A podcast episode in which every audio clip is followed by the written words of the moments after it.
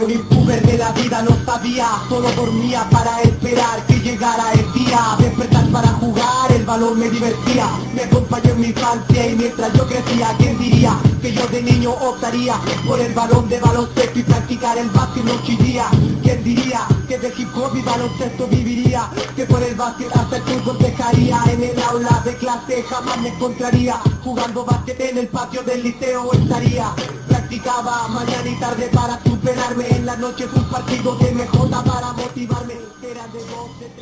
Hola, muy buenas, bienvenidos a Territorio ACB aquí en Pasión por Baloncesto Radio, turno para hablar de la Liga Andesa ACB que ha disputado este fin de semana la décima jornada. Y bueno, eh, como hemos dicho tanto en defensa en zona como, como, como en La Plata en juego, pues esta semana eh, tenemos problemas con, con el streaming, completamente ajenos a, a Pasión por Baloncesto Radio y por eso pues estamos haciendo los, los programas en formato podcast para que por lo menos podáis seguir disfrutando de nuestra opinión y de pues eh, qué nos están pareciendo las distintas competiciones. Y bueno, soy Miguel Ángel Juárez y tengo el gusto de hablar hoy con mi amigo y compañero de proyecto Aitor Arroyo. Muy buenas, Aitor, ¿qué tal? ¿Cómo estás? Muy buenas tardes, noches. eh, podemos decir también días para, o buenos días para aquellos que los estén escuchando esto por el día. Eh, como bien ha dicho, buenas noches eh, para aquellos que lo escuchen por la noche o por la tarde o cuando quieran. Que, qué demonios, que ya no tenemos que explicar lo que es un podcast. Un podcast, como sabéis, lo recuerdo para aquellos, es un audio en MP3 y que lo podéis o en MP3 o en MP4 ahora también. Va, eh, ya sabéis Todo todo. muy moderno. Todo muy moderno, sí. Pero bueno, decir lo importante, que esto lo estamos grabando un martes a las Ocho y media. ocho y media de la tarde-noche y nada, pues aquí, ¿no? Para hablar de la décima jornada de la Liga Andesa ACB o cómo se encuentra la Liga Andesa ACB, porque también hay que recordar que llevamos varios programas sin aparecer por, por diversos problemas, eso sí que son problemas nuestros, eh, familiares, personales, laborales, bueno, eh, los patrocinadores que hacen que esto suene, pues nos exigen trabajar en horas introspectivas y en días que no nos convienen mucho a nosotros por el tema de la radio, pero bueno, a ver, eh, no queda que otra, ¿no? Ah, y aprovechando esto, pues decirle a la gente que si queréis que nosotros le dediquemos a esto más tiempo del que podemos ahora mismo, pues es muy sencillo, colaborar, ¿no? Colaborar con nosotros comprando productos de pasión por, por el baloncesto y, y así haremos que esto sea más, bueno, pues se pueda mantener en el tiempo este proyecto y aparte de eso, pues le podamos dedicar más tiempo del que lo, del que debemos o podemos, ¿no? Más que del de que debemos, el que podemos, ¿no? No depender tanto de esos De- patrocinadores. Eso es, que nos hacen estar muchas horas ahí sí. también. Esclavizados. Eso es, eso es. Pues ya sabéis, si queréis colaborar, tenéis ahí en nuestra página la pestañita de la tienda y, y en Twitter también podéis eh, echarle un vistazo, ¿no? A los diversos productos que, que tenemos a, a la venta. Gracias a esos patrocinadores, pues en este caso yo eh, no pude estar ayer en el programa de Defensa en Zona ni en el programa de esta tarde de La Les Plata, por Bien. ejemplo. Pero bueno, ahora le tenemos aquí, que siempre es eh, una buena noticia, eh, efectivamente. Y bueno, como ha dicho Aitor, vamos a hablar de lo sucedido en la décima jornada y un poco cómo está todo, ¿no? Porque ya con eh, media eh, primera mm, vuelta disputada, ya se va acercando también el momento La del primera corte. vuelta no está disputada. Media, media Ah, primera vuelta Te he disputada. entendido que la primera vuelta está ya disputada. Digo, ostras, cuántas jornadas me he perdido. Esto ha avanzado mucho. Esto, uf, qué susto me ha dado. Me, me ha hecho un vuelco el corazón diciendo, ostras. No, no.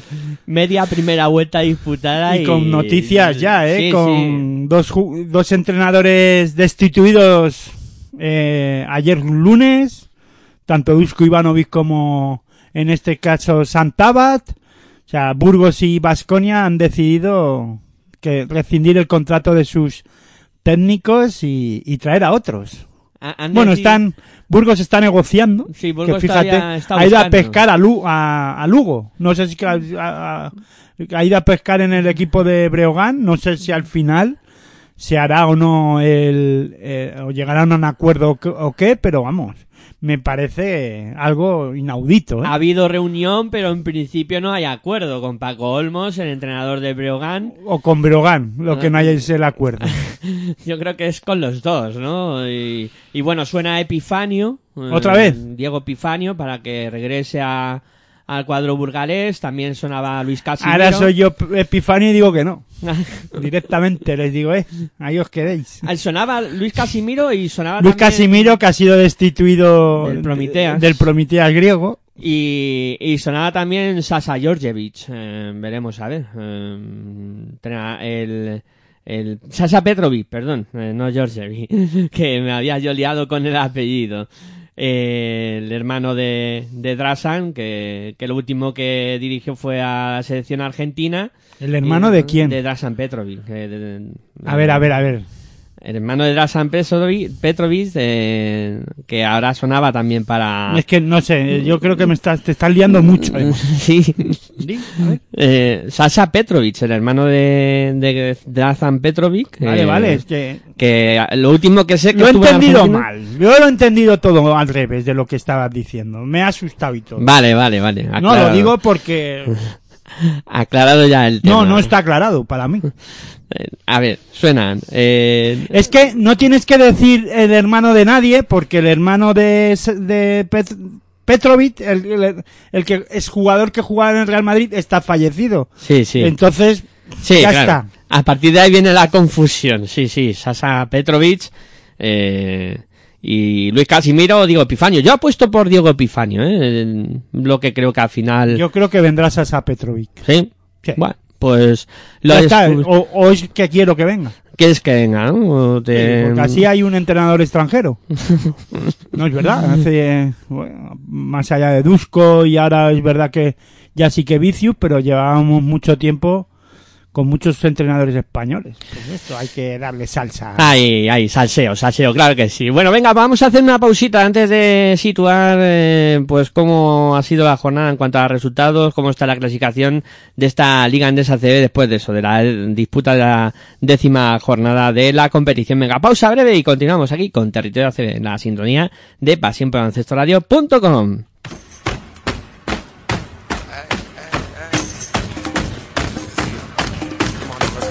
Estás escuchando tu radio online de baloncesto. Pasión por el baloncesto radio.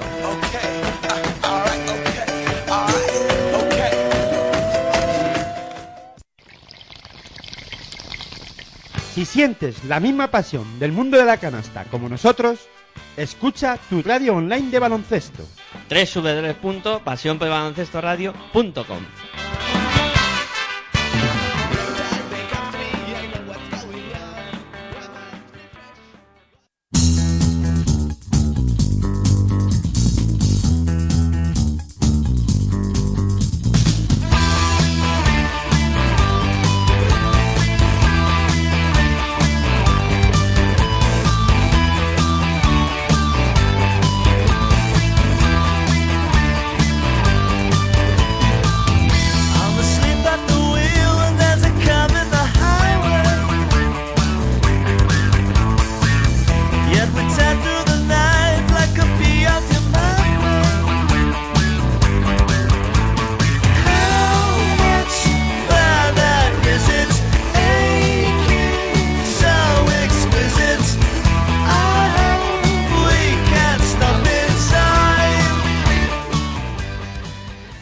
Bueno, pues tras esta brevísima pausa, eh, vamos ya a situar eh, cómo han sido los resultados y cómo está la clasificación tras la disputa de la décima jornada de esta Liga Endesa ACB.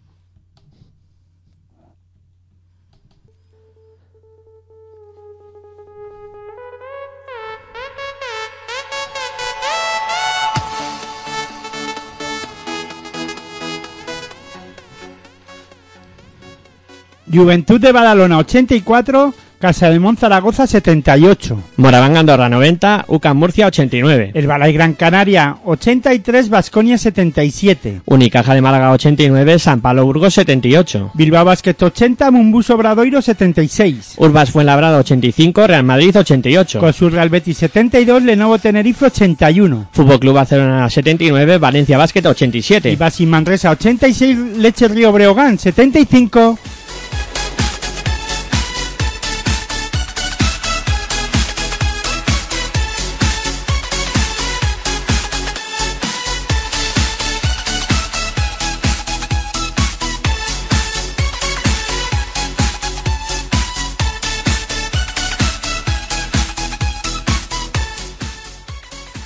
La clasificación tras la disputa de esta décima jornada está de la siguiente manera. Primero el Real Madrid con nueve victorias, una derrota. Segundo el conjunto del Fútbol Club Barcelona con nueve victorias y una derrota. Tercero Lenovo Tenerife con siete victorias y tres derrotas. Cuarto el Balay Gran Canaria con siete victorias y tres derrotas también. Quinto UCAM Murcia con seis victorias y cuatro derrotas. Sexto Juventud de Badalona también con seis victorias y cuatro derrotas. Séptimo Valencia Basket con seis victorias y cuatro derrotas. Y cierra de momento eh, la octava plaza el Baxi Manresa con seis victorias y cuatro derrotas. Noveno, Breogán de Lugo con cinco victorias y cinco derrotas. Décimo, Unicaja de Málaga con cuatro victorias y seis derrotas. Un décimo, Vasconia con cuatro victorias y seis derrotas. Décimo segundo, Casa de Monzaragoza con cuatro victorias y seis derrotas. Décimo tercero, Moraván Andorra también con cuatro victorias y seis derrotas. Décimo cuarto lugar para el conjunto de Hereda San Pablo Burgos con tres victorias y siete derrotas.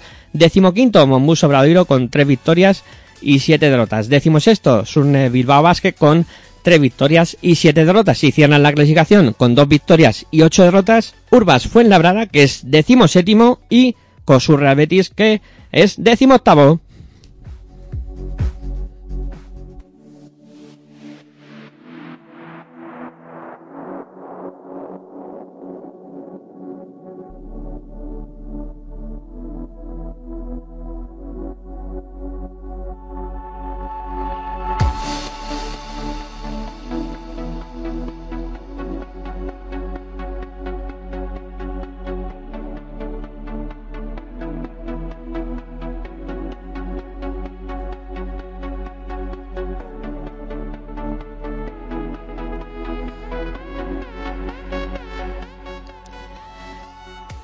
Bueno, pues así está la liga ahora mismo. Después de la disputa de esta décima jornada, ya no hay ningún equipo invicto, o sea, ya mm, han caído todos eh, en esta competición al menos una vez. Todos han ganado también. Mm, bueno, eh, una, una liga que se aprieta, ¿no? Parece que, que se aprieta, eh, pues sobre todo por esa zona media-baja.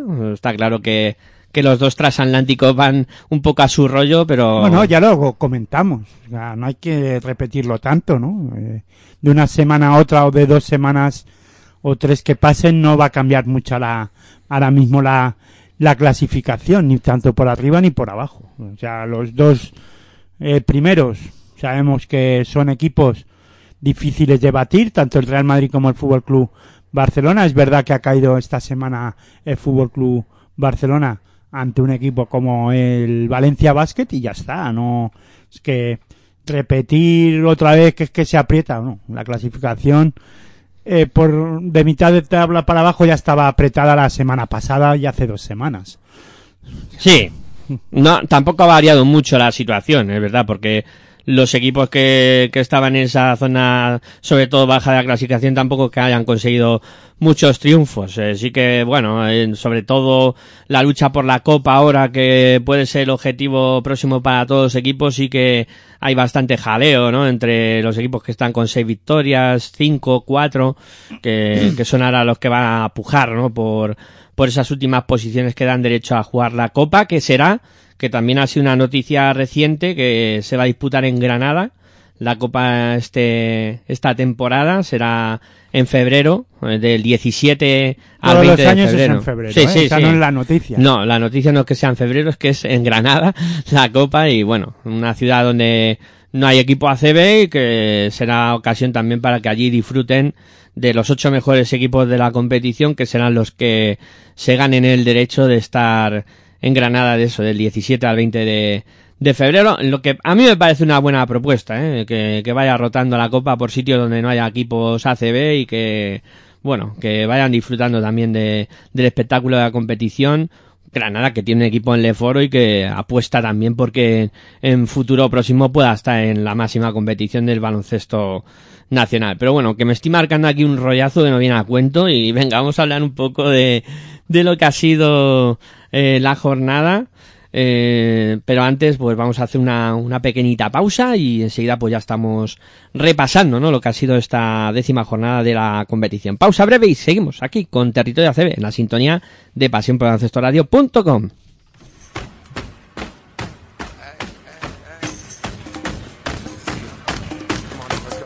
Estás escuchando tu radio online de baloncesto.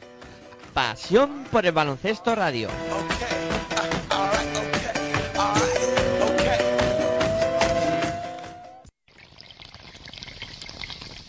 Si sientes la misma pasión del mundo de la canasta como nosotros, escucha tu radio online de baloncesto.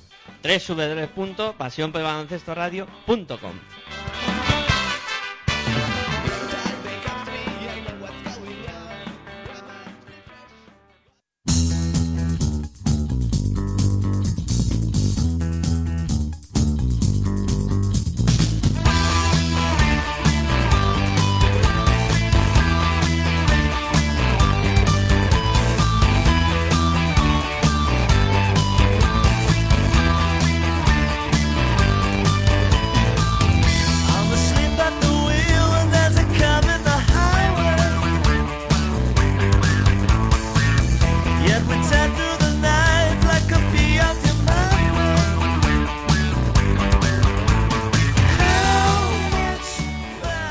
Bueno, pues arrancamos ya y aunque quede algo lejos en el tiempo, lo hacemos eh, repasando los partidos que se disputaron el sábado.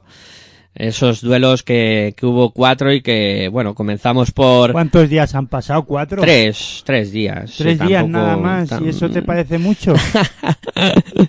Tampoco es tanto, ¿no? Que bueno, a mí ya eh, pasado dos, tres días ya puede parecer mucho, mucho tiempo, ¿no? Bueno, venga, vamos a hablar de, de esta jornada. El primer duelo Juventud eh, que venció a Casa de Monzaragoza por 84-78.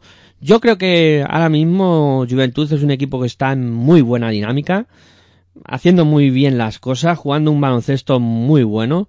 El conjunto de, de Carles Durán, eh, a pesar de que, pues como hemos comentado en varias ocasiones, eh, cuenta con la baja importante de Ferran Basas, que no ha podido eh, todavía debutar en esta temporada, y a pesar de, de la marcha de jugadores importantes, ha sabido recomponerse bastante bien. Y aquí consiguió la victoria, hombre, puede parecer por el resultado algo ajustada, ¿no? Pero la sensación que dio en el juego de Juventud es de, de mucha superioridad contra un Casa de Monzaragoza que, que a mí me, me está mm, dando muchas eh, sensaciones de dudas, ¿no? Con, con Janma Ponsarnau, mm, un equipo que al principio de la temporada parecía que iba eh, como un tiro, sobre todo con la anotación exterior, pero mm, está en las últimas jornadas eh, teniendo bastantes problemas con la anotación y bastantes problemas con su juego. Bueno, pero también es que tú mismo te pones trampas y te y haces eh, o te, te contestas a ti mismo, te haces trampas a ti mismo. Yo me- es verdad, ¿eh? Es- es- yo me quedo anonadado. Soy peculiar. No, aparte de peculiar, no tienes un criterio muy fijo.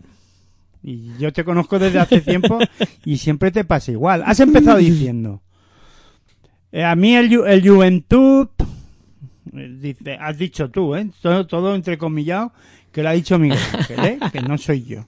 Pero ha empezado diciendo, eh, para mí el Juventud está siendo ahora un equipo que está convenciendo en su juego a pesar de tal y a pesar de Pascual. Y acabas diciendo luego, y claro, se enfrentaba a un casa de Monzaragoza que me está dando muchas dudas. Entonces, no sé dónde quieres llegar. ¿Está tan esto. bien Juventud o tan mal Casa de Monzaragoza? No, pero Claro, es que aparte de eso es, es que el deporte en sí, y sobre todo en este caso el, el baloncesto y la y ta- en una competición tan igualada como también has dicho, apretada la clasificación, pues cuando un equipo viene en, en dinámica positiva se se nota y en este caso Juventud lo está haciendo. En pocas semanas ha ganado varias jornadas y se ha metido arriba. Y Casa de Zaragoza ha perdido tres, cuatro partidos seguidos y es normal, como está tan apretada la clasificación, que baje un poquito. Pero lo que hay que saber es, eh, en este caso, la dinámica de juego y cómo está Casa de Zaragoza. Es verdad que ahora mismo se encuentra mal. Viene de también de caer en FIBA Eurocup, que ya está fuera de la competición, y es un equipo que no, no le están saliendo los resultados. Me preocupa también lo que has dicho, de has remarcado, dirigido por, por Sarnau. ¿Eso qué quiere decir? ¿Que con otro entrenador esto iría mejor? Yo creo que no. O sea, pienso que Casa de Zaragoza está donde tiene que estar y con el equipo que ha, ha formado y como bien has dicho tú y, em- y estamos viendo, la clasificación está muy igualada. ¿Por qué? Porque hay equipos además como Vasconia, Valencia Basket, Unicaja, que no lo están haciendo bien. Y estos equipos sí que debían de estar arriba. Casa de Zaragoza está en mitad de tabla, sin pasar apuros. Y es lo que tiene que hacer. O sea, a mí no me... Y es verdad. Y parece que me estoy enfadando y no. No, no. Pero lo estoy diciendo de forma que para em, que, que se me entienda bien, ¿no? Y que, que creo que, que ahora mismo Zaragoza es verdad que eh, no le están saliendo los últimos resultados, pero también ha perdido partidos en las últimas semanas que tal vez por el juego que ha realizado no tenía que haberlos perdido, ¿no? Con un buen Rodrigo San Miguel, para mí Rodrigo San Miguel está haciendo una gran temporada, que en este partido no es no- la dirección de juego tal vez eh, no estuvo bien en Zaragoza, del todo bien. Mm, Estamos estamos de acuerdo, pero la de- por la diferencia por la que pierde, Zaragoza compite en casi todos los partidos de esta temporada. Zaragoza ha competido. No, ahora no recuerdo todos, pero a mí me da que no le han vapuleado ni le han barrido de la pista, eh, cuidado, que eso hay que tenerlo muy en cuenta porque eh, luego hablamos de otros equipos y si quieres voy metiendo Real Betis, por ejemplo. Dinámicas del Betis Zaragoza muy parecidas en resultados, porque ¿qué hay de una diferencia Una, de dos sí. victorias o una, sin mirar mucho la fíjate, el Betis está el último con 2-8. Zaragoza a dos victorias, no son muchas, pero por juego, si tú ahora comparas y o por No. y plantilla y juego y dinámicas de juego, ¿quién te convence más, Zaragoza o Betis? A mí me convence más Zaragoza. Betis eh, tiene un equipazo. Ya lo hablamos también, no recuerdo ahora si la semana pasada, hace dos o hace tres, que tampoco ha cambiado mucho desde que no estamos aquí, ¿no?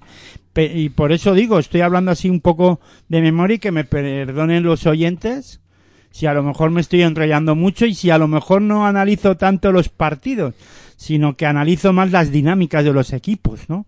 Que es lo que hoy me interesa más. Hmm. Porque más allá de un resultado es la dinámica de los equipos para mí, tal y como está la clasificación. Ahora mismo el Betis me convence menos. Eh, incluso es verdad que eh, Betis también compite. Pero comparando a Juventud y a Zaragoza, bueno, el Juventud estaba en mitad de tabla hasta hace poco. Y ha ganado tres partidos seguidos y se ha metido arriba. Sí, sí, pero... mm, Y estábamos incluso criticando en algún momento el juego del Juventud.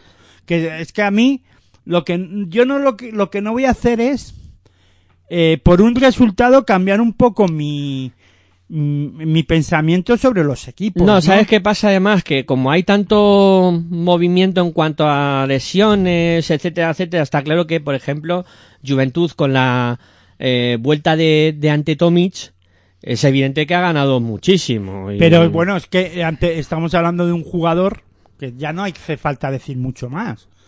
Solo con nombrar a Antetomic ya sabemos lo que es. Antetomic es un pivot dominador en Europa.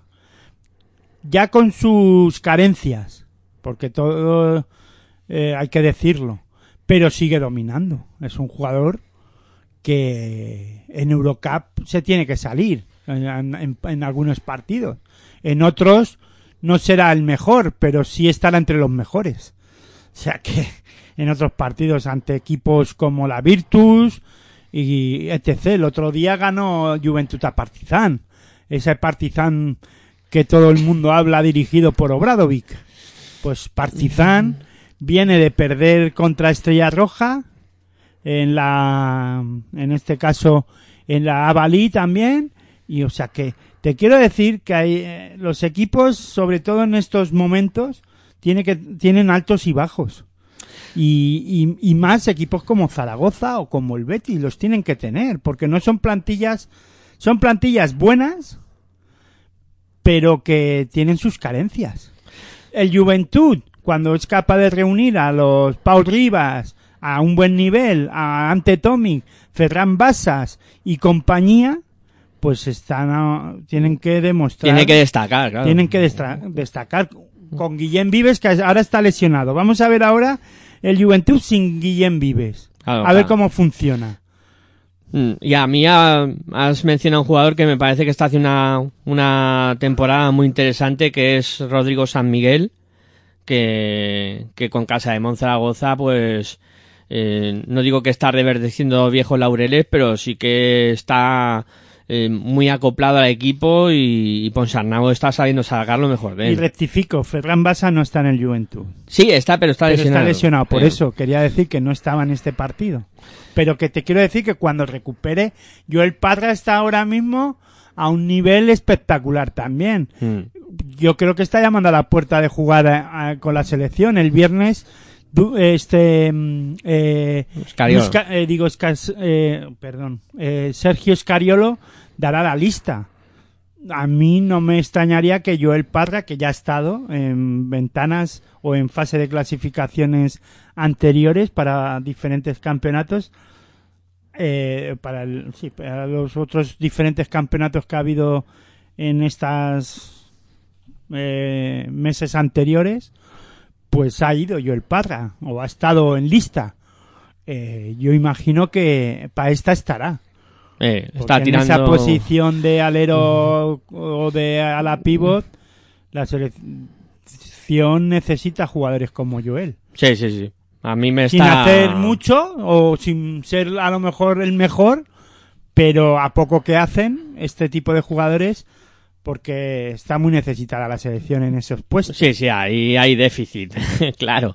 Sí, déficit sobre todo claro. porque los jugadores NBA no pueden venir con la selección o no les dejan venir y los jugadores que de equipos de Euroliga tampoco. Y, y encima... Hablamos del Barça y del Madrid porque Vasconia nacionales pocos. Pocos.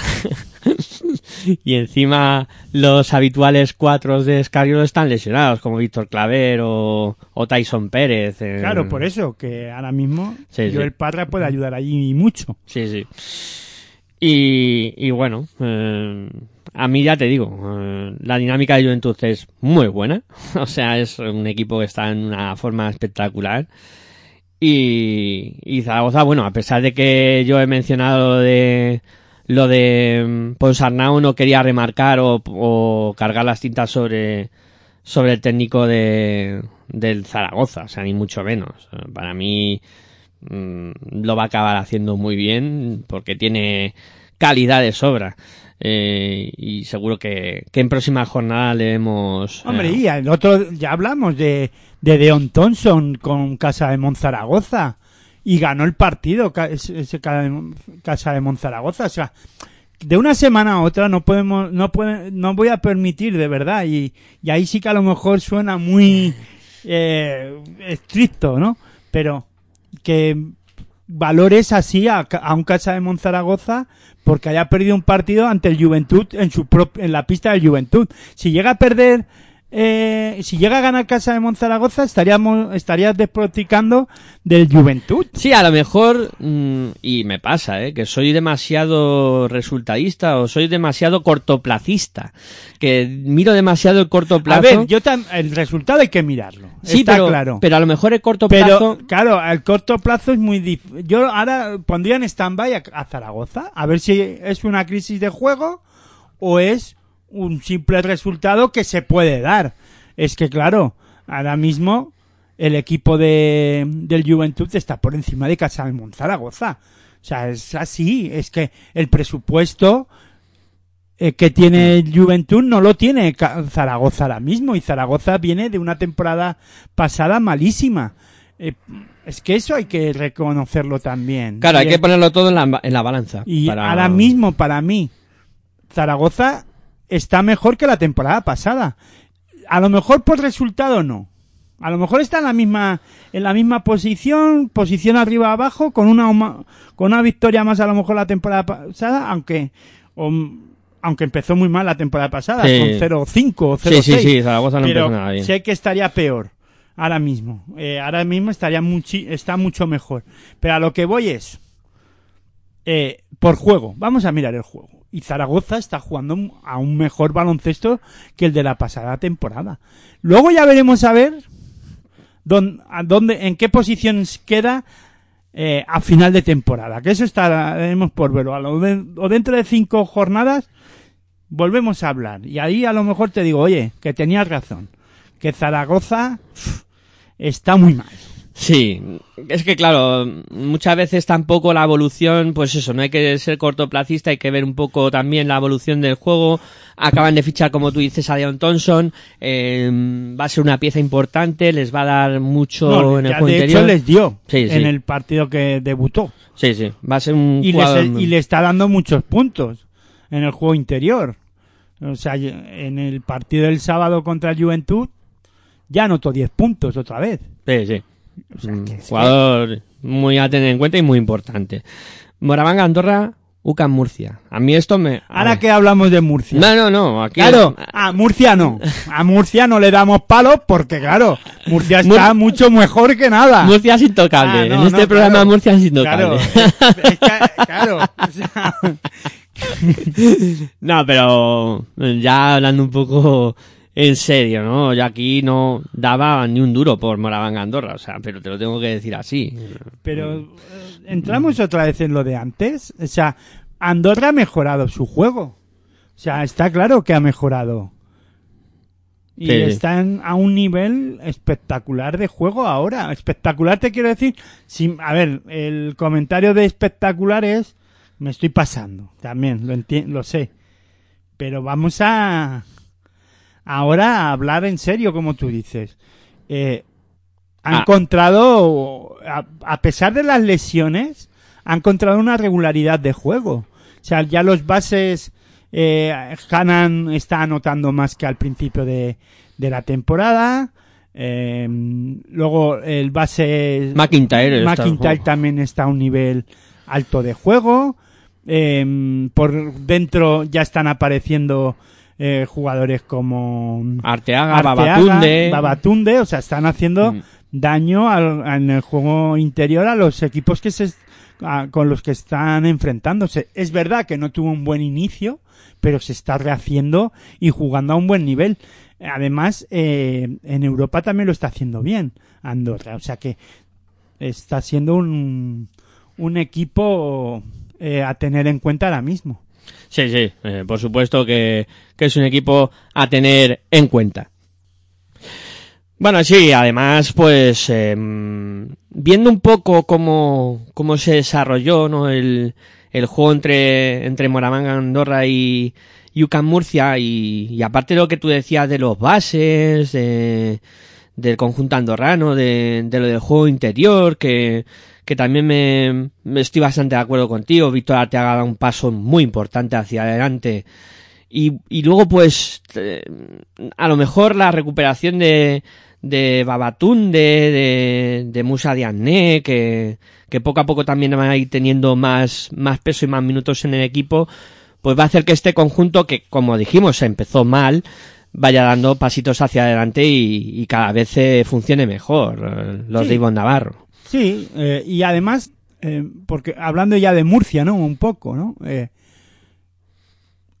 aparte del gran juego de los dos bases de, de Andorra, de McIntyre y de mm, Clevin Hannan, tanto en la dirección de juego como en anotación, es verdad que Murcia depende mucho de McFadden. Aquí pagaron el, el no acierto de, del tiro, de tiros de campo de, de McFadden y también otro jugador al que tienen, pues que cuando funciona eh, Murcia tiene mucho que ganar. Cuando funcionan los dos, tanto Taylor como McFadden, pues en este partido se vieron o vieron como no estaban nada acertados los dos. Quedaron el, el día que, que menos necesitaban que no funcionaran, pues estuvieron mal, ¿no? Taylor 1 de 6 en tiro de 2 y McFadden 1 de 7 en tiro de 3.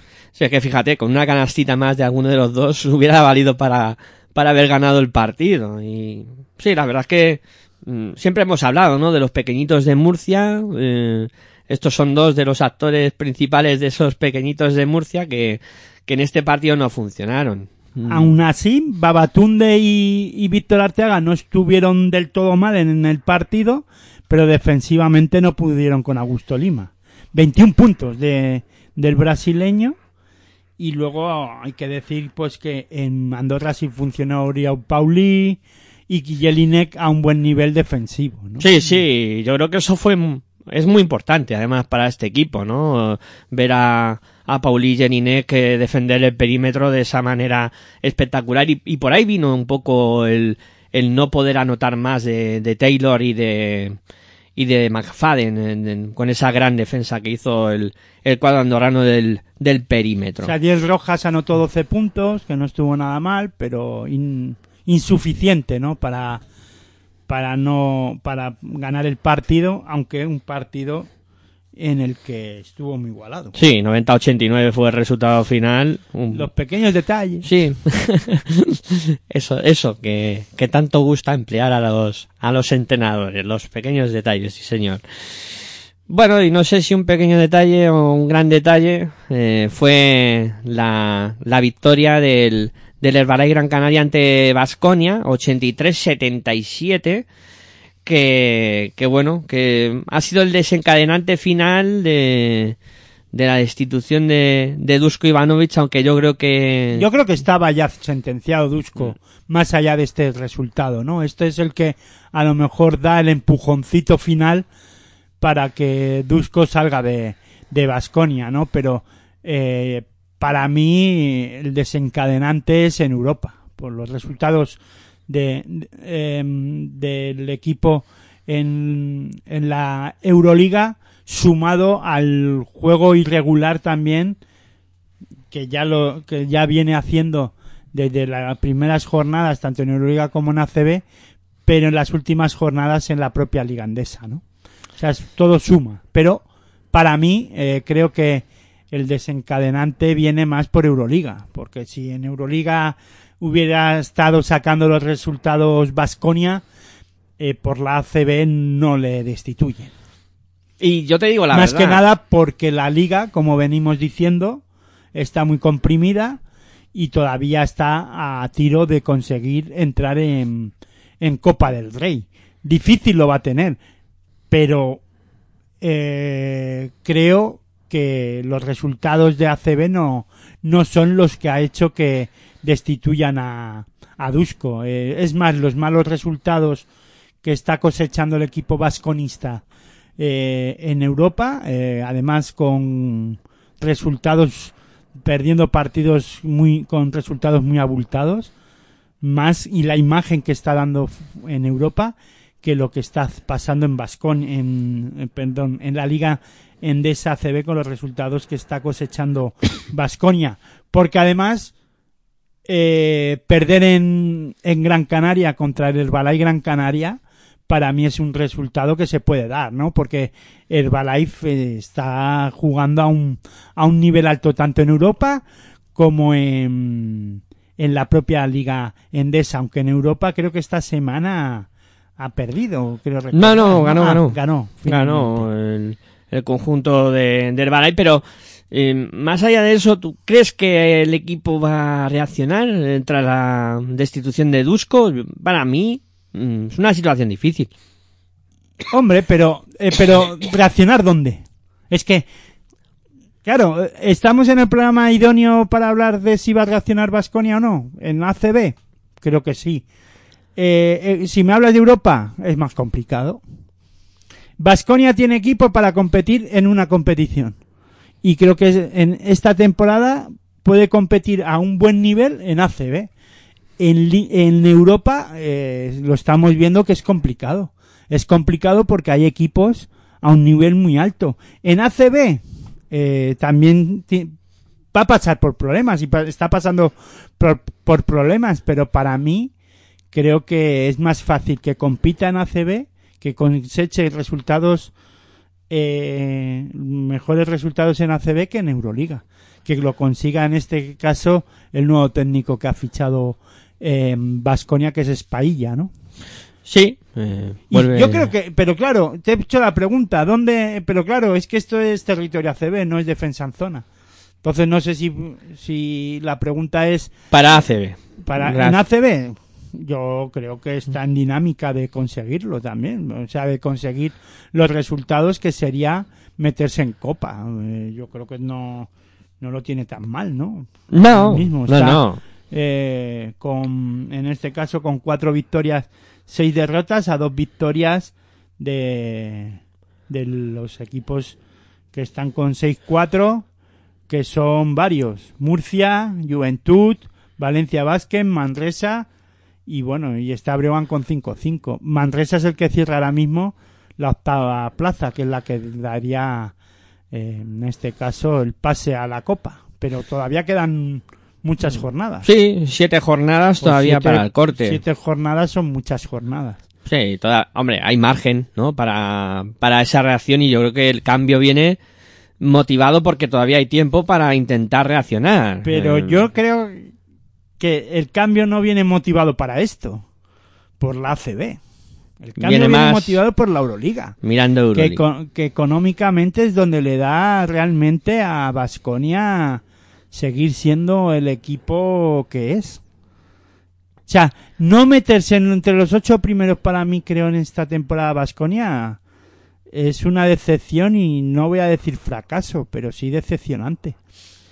No entrar en Copa ya se ha dado en, en muchas ocasiones. Sí, sí, sí. Les ha No, pasado. en varias en- ocasiones ya en estas en la liga andesa en las últimas temporadas o sea que eh, pero eh, vuelvo a lo mismo o sea eh, tienen que darse cuenta de que ahora mismo Vasconia en Europa no es lo mismo ¿por qué? porque hay otros equipos que están reaccionando y que están haciendo las cosas mejor para mí el problema de Vasconia es de identidad de lo que quiere eh, en su juego. No está dando con la tecla, sobre todo no está apostando por lo que antes tenía Vasconia, ser un equipo fuerte eh, por dentro y luego tener uno o dos eh, jugadores, un director de juego, eh, como ahora puede ser Granger, pero con un rol muy muy definido, que sea dirigir, no tanto anotador, y en las últimas temporadas está apostando más por por bases más anotadores que directores de juego, Mm.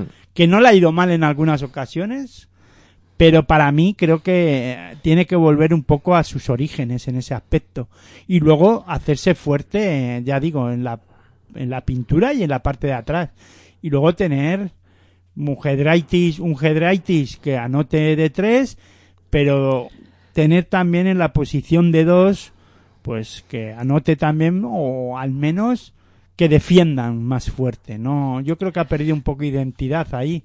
Luego, claro, la posición de cuatro, Polonara, eh, han tenido a, Senge- a Sengeila, hombre, pues ha perdido jugadores en la posición de, de cuatro importantes, pero no se ha sabido eh, o no ha podido o no ha encontrado la, el jugador que, que ocupara estas posiciones tanto de 5 como de 4, creo que en esta temporada no han sido capaces de encontrar la pieza clave, ¿no? Y, y eso lo está notando Vasconia. Y luego también, pues hay jugadores en la posición de, de uno. Eh, Baldwin. Baldwin no les está, no les ha salido bien, pero porque tampoco lo están poniendo de dos.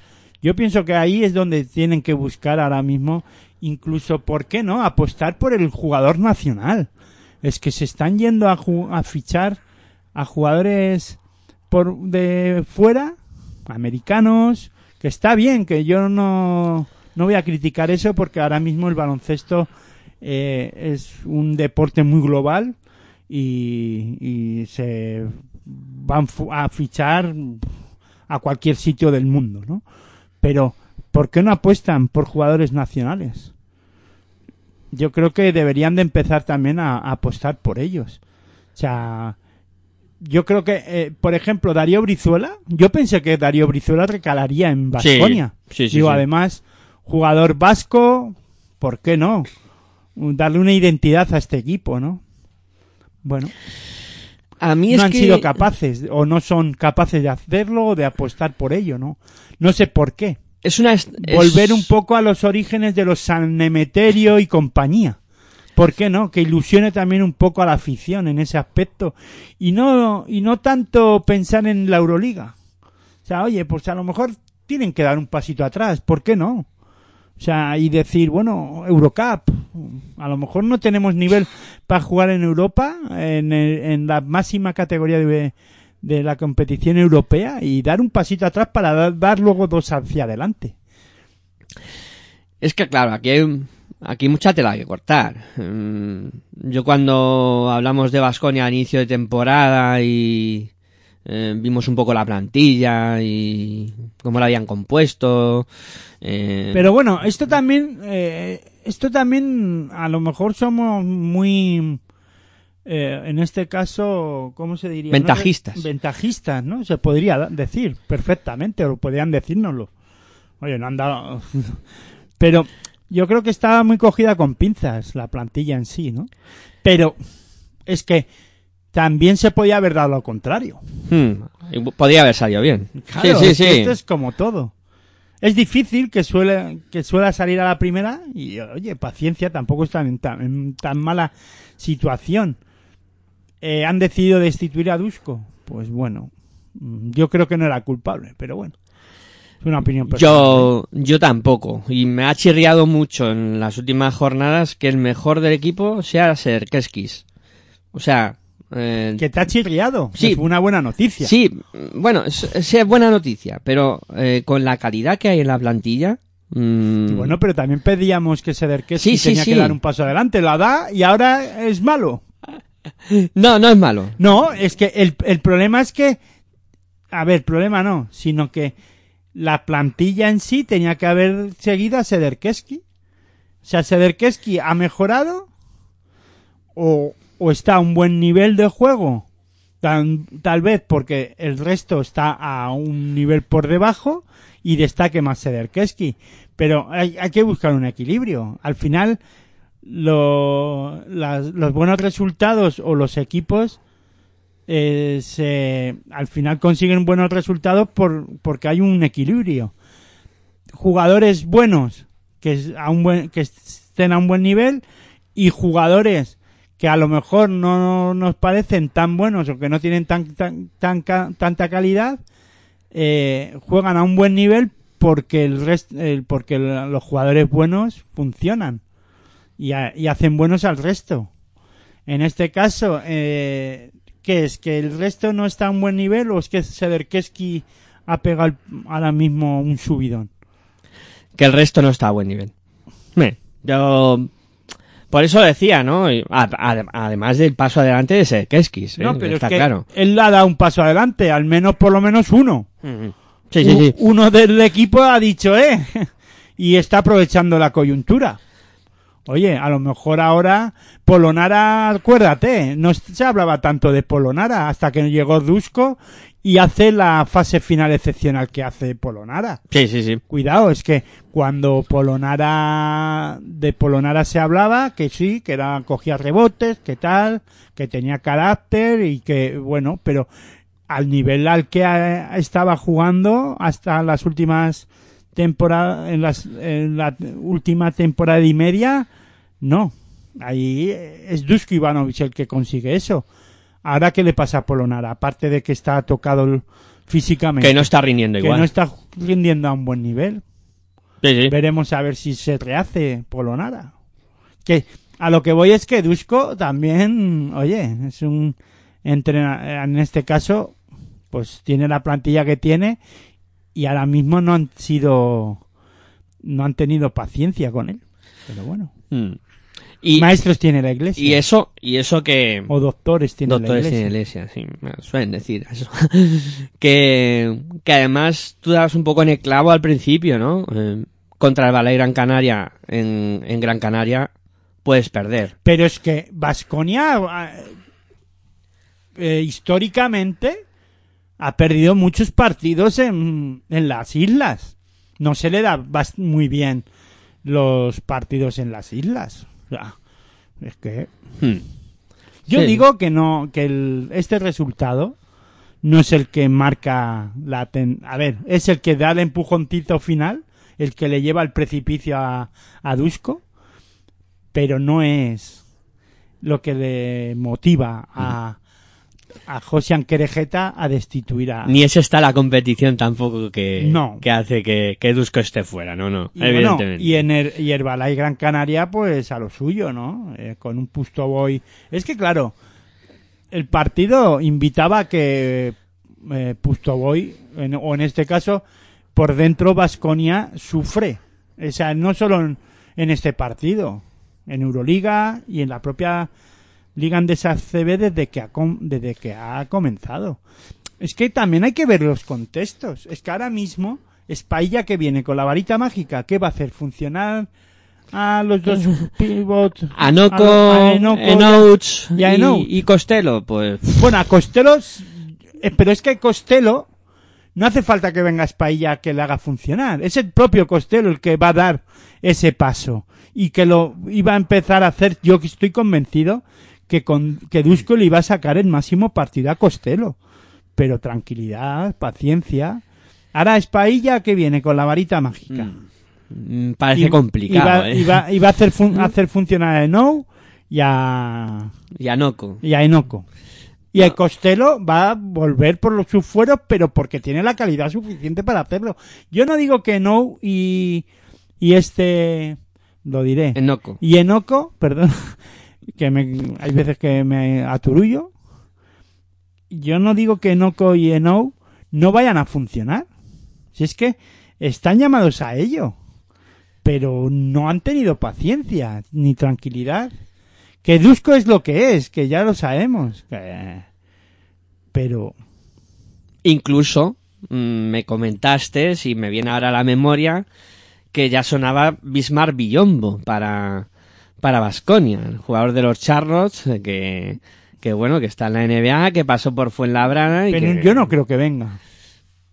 Yo creo que van a tirar con lo que están, está claro. Y, y veremos a ver Neven si puede sacarle el partido. Pero que- bueno, que lo que decía, ¿no? Pustoboy 12 puntos, 7 rebotes. Eh, en este caso, Slaughter anotó 22 puntos. Es que claro, eh, pero es que Herbalay Gran Canaria eh, lo está haciendo bien esta temporada. O sea, no es el, el, el Herbalife Gran Canaria de la temporada pasada, ni mucho menos. Es el Herbalife Gran Canaria de la temporada pas- del final de temporada que hizo una gran competición europea en Eurocup y que con un gran Slaughter Sí. anotando y terminó la ACB también anotando mucho Slaughter. Y además si a esto le añadimos a un jugador como Pustoboy que viene de jugar del- en el Fútbol Club Barcelona, aquí es un jugador referente. Es que, por ejemplo, ¿ves? Herbala y Gran Canaria. Se lleva Pustoboy. ¿Tú no crees que Vasconia podía haberse movido por ahí? Perfectamente. Perfectamente. Pero es que, eh, es más, es que el Valle Gran Canaria tiene a Ilimane Diop, que está en Basconia, por ejemplo. Que de momento no ha explotado en Valle Gran no, Canaria. bueno, pero, vale, pero es Ilimane Diop, vale, no, no cuajo en Vasconia. Pero estoy hablando de un jugador hecho como Pusto Boy. Mm. En es, eh, si Herbalife Gran Canaria se puede mover en ese mercado, Vasconia no puede competir con Herbalife para llevarse a un jugador como Pusto Boy. Perfectamente. No lo sé, no lo sé, que no Sí. lo sé. Yo estoy, eh, no, de verdad, que no, no lo sé porque yo, eh, de verdad, y lo digo así, eh, no sé los presupuestos de los equipos y hay veces que ni quiero saberlo. Pero entiendo que Vasconia, siendo un equipo de Euroliga, le puede dar para alcan le, le alcanza para ten- para eh, en este caso apostar por un pivot como Pustoboy Sí, sí, sí. Yo lo veo, lo y creo que es potable Pustoboy para Vasconia más que nada pensando en Euroliga que ya estuvo en en el Barça no yo pienso que por ahí ¿por qué no haber apostado? no no sé.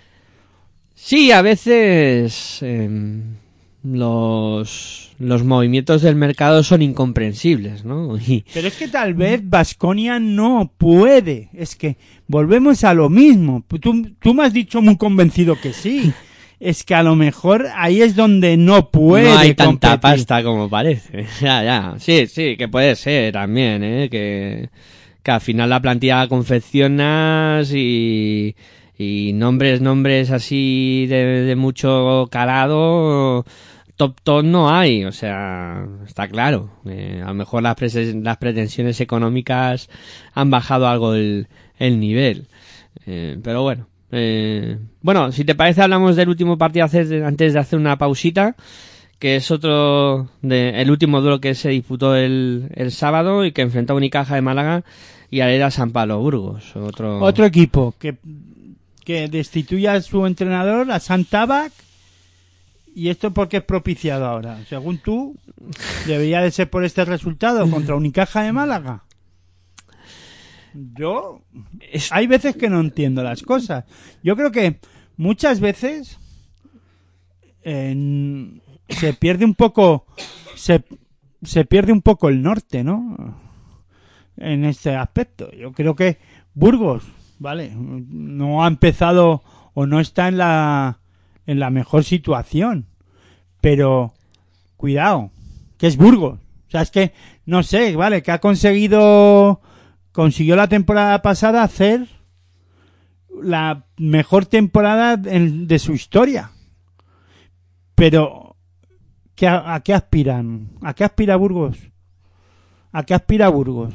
A yo, de verdad, creo que mucho- muchas veces hay que poner los pies en el suelo. Y Burgos debe aspirar esta temporada, no pasar apuros en la, en la Liga Andesa ACB y no perder la categoría. O sea, más allá de que haya conseguido ganar la, la FIBA Champion por segunda vez consecutiva. Eh, han conseguido ganar la, la Copa Intercontinental. Van a volver a jugarla. Vale. Están jugando la FIBA Champion. Bien. Pero su objetivo es mantenerse en ACB. Y yo creo que están con Tabac en disposición de A ver, hacerlo. yo creo que se han vuelto locos. O sea, la destitución de Zantabag, yo creo que Yo no, yo creo que no está, no da lugar. se han, se han puesto demasiado Se han precipitado. Sí, yo creo que muy nerviosos. Porque, a ver, está claro. eh, Pero ¿contra quién jugaban? Contra Unicaja. claro, de es Málaga. que es Unicaja de Málaga, no es que sean escalerillas, con respeto para escalerillas. Pero Sí, está que claro- tiene equipo de baloncesto, escalerilla. Pero está claro que, claro, te enfrentas a un rival de esa zona media alta de la clasificación de la Liga CB y que y te- por perder La- contra Unicaja le echas a Zantabac. Pues no sé. No, tal vez por su juego, que es irregular. Estamos de acuerdo. Pero, cuidado. Eh, el objetivo de este año entonces de Burgos es que al, al siguiente, te- al técnico que han traído, le van a decir, no, no, es que queremos al equipo en Copa del Rey y disputando los playoffs. Es que ese es el, es que ahora mismo están vendiendo eso. Sí, sí, sí. que, que entiendo que tengan la Ambición. la ambición y la ilusión de siempre estar arriba. Pero cuidado, que hace tres temporadas, cuatro temporadas, estabais en Leforo. Y que es milagro, entre comillas, milagroso lo que habéis hecho. Os habéis movido bien en el mercado, habéis sido capaces de conjuntar un buen equipo, de calidad, con, pero también han perdido, esta temporada han perdido muchos efectivos buenos. Y Santaba que ha tenido que reinventar y reinventarse. No sé. Y van 10 jornadas, que tampoco es que no van no ha dado mucho margen. Luego para- en Europa, eh, no sé si están Eh, con consiguiendo 2-1 los- ahora mismo. Pues entonces, Tampoco están tan tienen mal. su objetivo. Claro, todavía claro. está- están para poder meterse en la siguiente fase, en la FIBA Champions. Yo creo que A lo mejor es el juego el que no convence. Bien, podemos estar de acuerdo. Pero cuidado. Sí, no- pero es que claro, todos los condicionantes que ha tenido, lo que Pero- estabas comentando tú. Pero ahora van a traer un entrenador en el que ya tiene la varita mágica. no, también. tampoco. Y estamos hablando de a quién van a traer. Claro, es que Luis no- Casimiro. todavía no lo puede- saben. Luis Casimiro, Sasa Petrovic O Epifanio. o Epifanio. Pues totalmente diferente los tres. En su forma y estilo de juego. A ver, yo creo que esto es precipitado porque además hay que ver todos los condicionantes que ha tenido Burgos. El tema de lo que tú decías de salida de jugadores importantes. Bueno, y se enfrentaban, sobre todo, lo importante, a un equipo que está en dinámica positiva de juego, estilo y forma de jugar. sí, sí, sí. Si es que es así. Y tienen un estilo definido. Nos pueda gustar más o menos. Que es jugar mucho de tres, hombres pequeños, rápido, un baloncesto rápido, dinámico. Y cuando le entra, Imparable. imparable. Pero eh, si no lo digo, reviento. Pero es que hay un tío de Burgos que ha venido en la cuarta jornada, que estado jugando en Puerto Rico. Es que, vamos a ver. Es que son muchos condicionantes de, en el cuadro burgalés. Es que Renfroe acá ha llegado mm, de, de Puerto Rico hace un mes aproximadamente. Y es que no. no... y anotando 20 puntos. Claro, y, y encima luego es el mejor. jefe.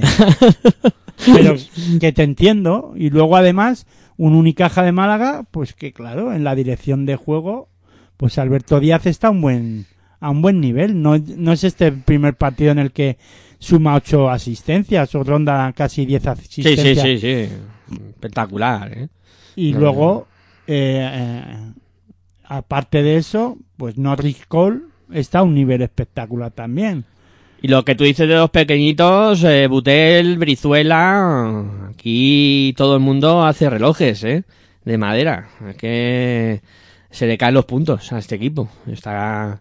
Es verdad que solo Víctor Benítez apareció por fuera en el equipo de San Pablo Burgos, pero claro, entre Víctor Benítez y, y Renfrue fueron los que más anotaron, pero bueno, es que esto ya estamos diciendo que Unicaja está a un buen nivel ahora mismo. O sea, ya digo, le puede salir o no el partido, porque depende mucho de los pequeños, sobre todo de la anotación de, de Butel, de Brizuela, del, del propio eh, Norris Cole. Pero luego, pues si encima luego por dentro, pues aco- no, vamos. Por dentro tienen más dificultades. Sí, por eso no le acompañan ciertos aspectos, es que eso es lo que quería decir.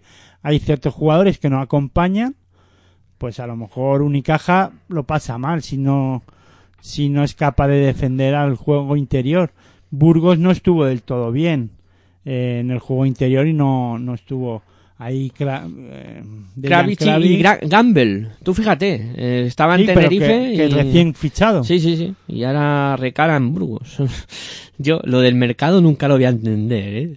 Jugador que estaba en Tenerife, ahora se ha recuperado Sermanidi en el Sí que es verdad que Burgos funcionó bien en el juego interior, le hizo daño, o en este caso Dominó. se pusieron a Enzonja y a Rubén Guerrero y a este otro, Y Michael Eric. a Michael Eric, pero por fuera no, es que cuando Málaga está bien, desde el tiro exterior y acertado, es complicado ganarle.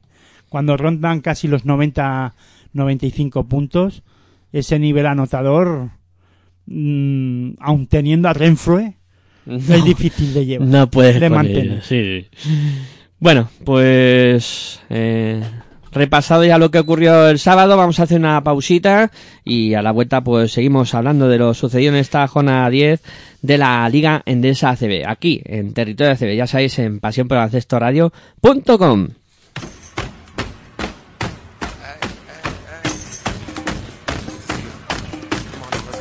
Estás escuchando tu radio online de baloncesto. Pasión por el baloncesto radio.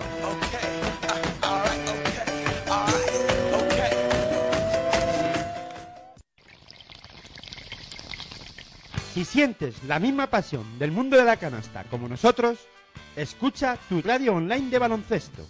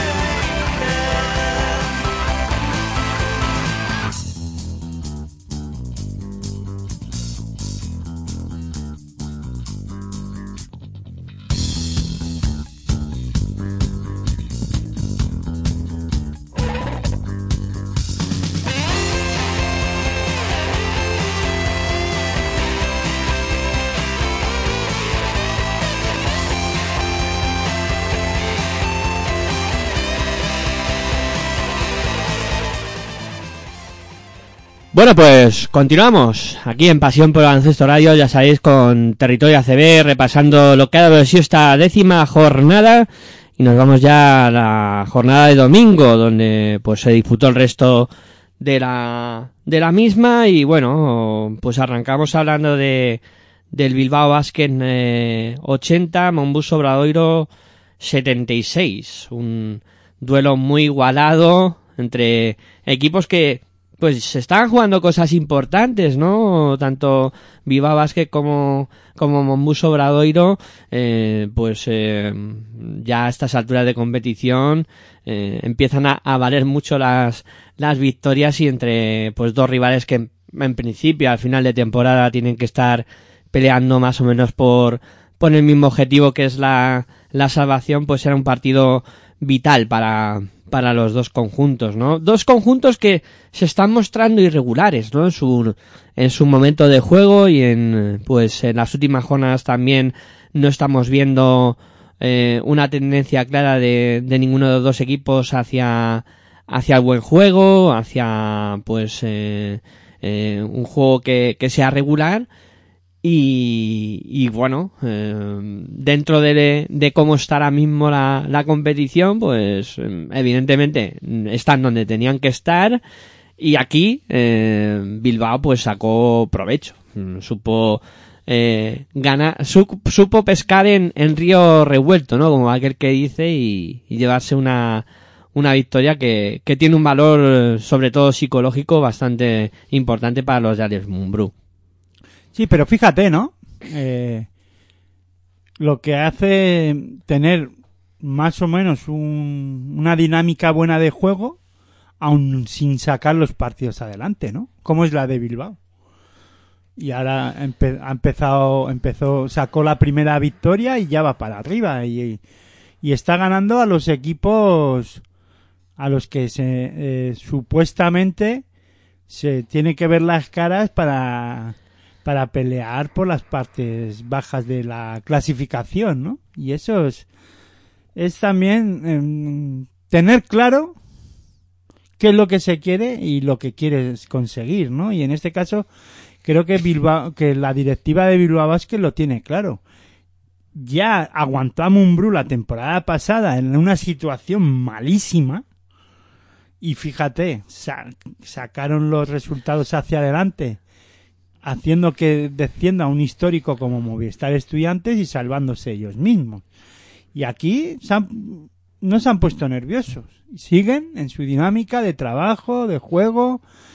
Te puede gustar más, te puede gustar menos. eh, tampoco es que hagan un baloncesto muy bonito a lo mejor, pero saben las limitaciones que tienen y saben potenciar lo, bueno, ¿no? Y en este caso, sobre todo se hacen fuertes en su pista, ¿no? Eh, y además ahora el público puede ir a Miribilla eh, y pueden animar y eso hace mucho. Y, y, y ganan un partido, pues esto es como una doble victoria. Hmm. Mm, Luego ya veremos a ver qué pasa en, en Galicia en la vuelta, ¿no? Pero aquí ya golpeado dos veces. En Sí, este sí, caso sí. a un a un obradoiro, pues que no, mm, no para mí ah, tengo dudas, muchas dudas, porque no están teniendo un juego muy regular, ¿no? Ahora mismo Obradoiro, ¿no? Eh, sobre todo a mí me preocupa el equipo gallego en, en su propia pista, ¿no? Luego fuera de casa me nos tiene acostumbrados en temporadas anteriores a, a no sacar partidos, ¿no? Pero en su propia pista sí que creo que lleva menos victorias de las que debería de llevar ahora mismo Obradoiro, ¿no? Y ahí me, me genera esa pequeña duda de a ver qué va a pasar, ¿no? Con, con Obradoiro en este caso.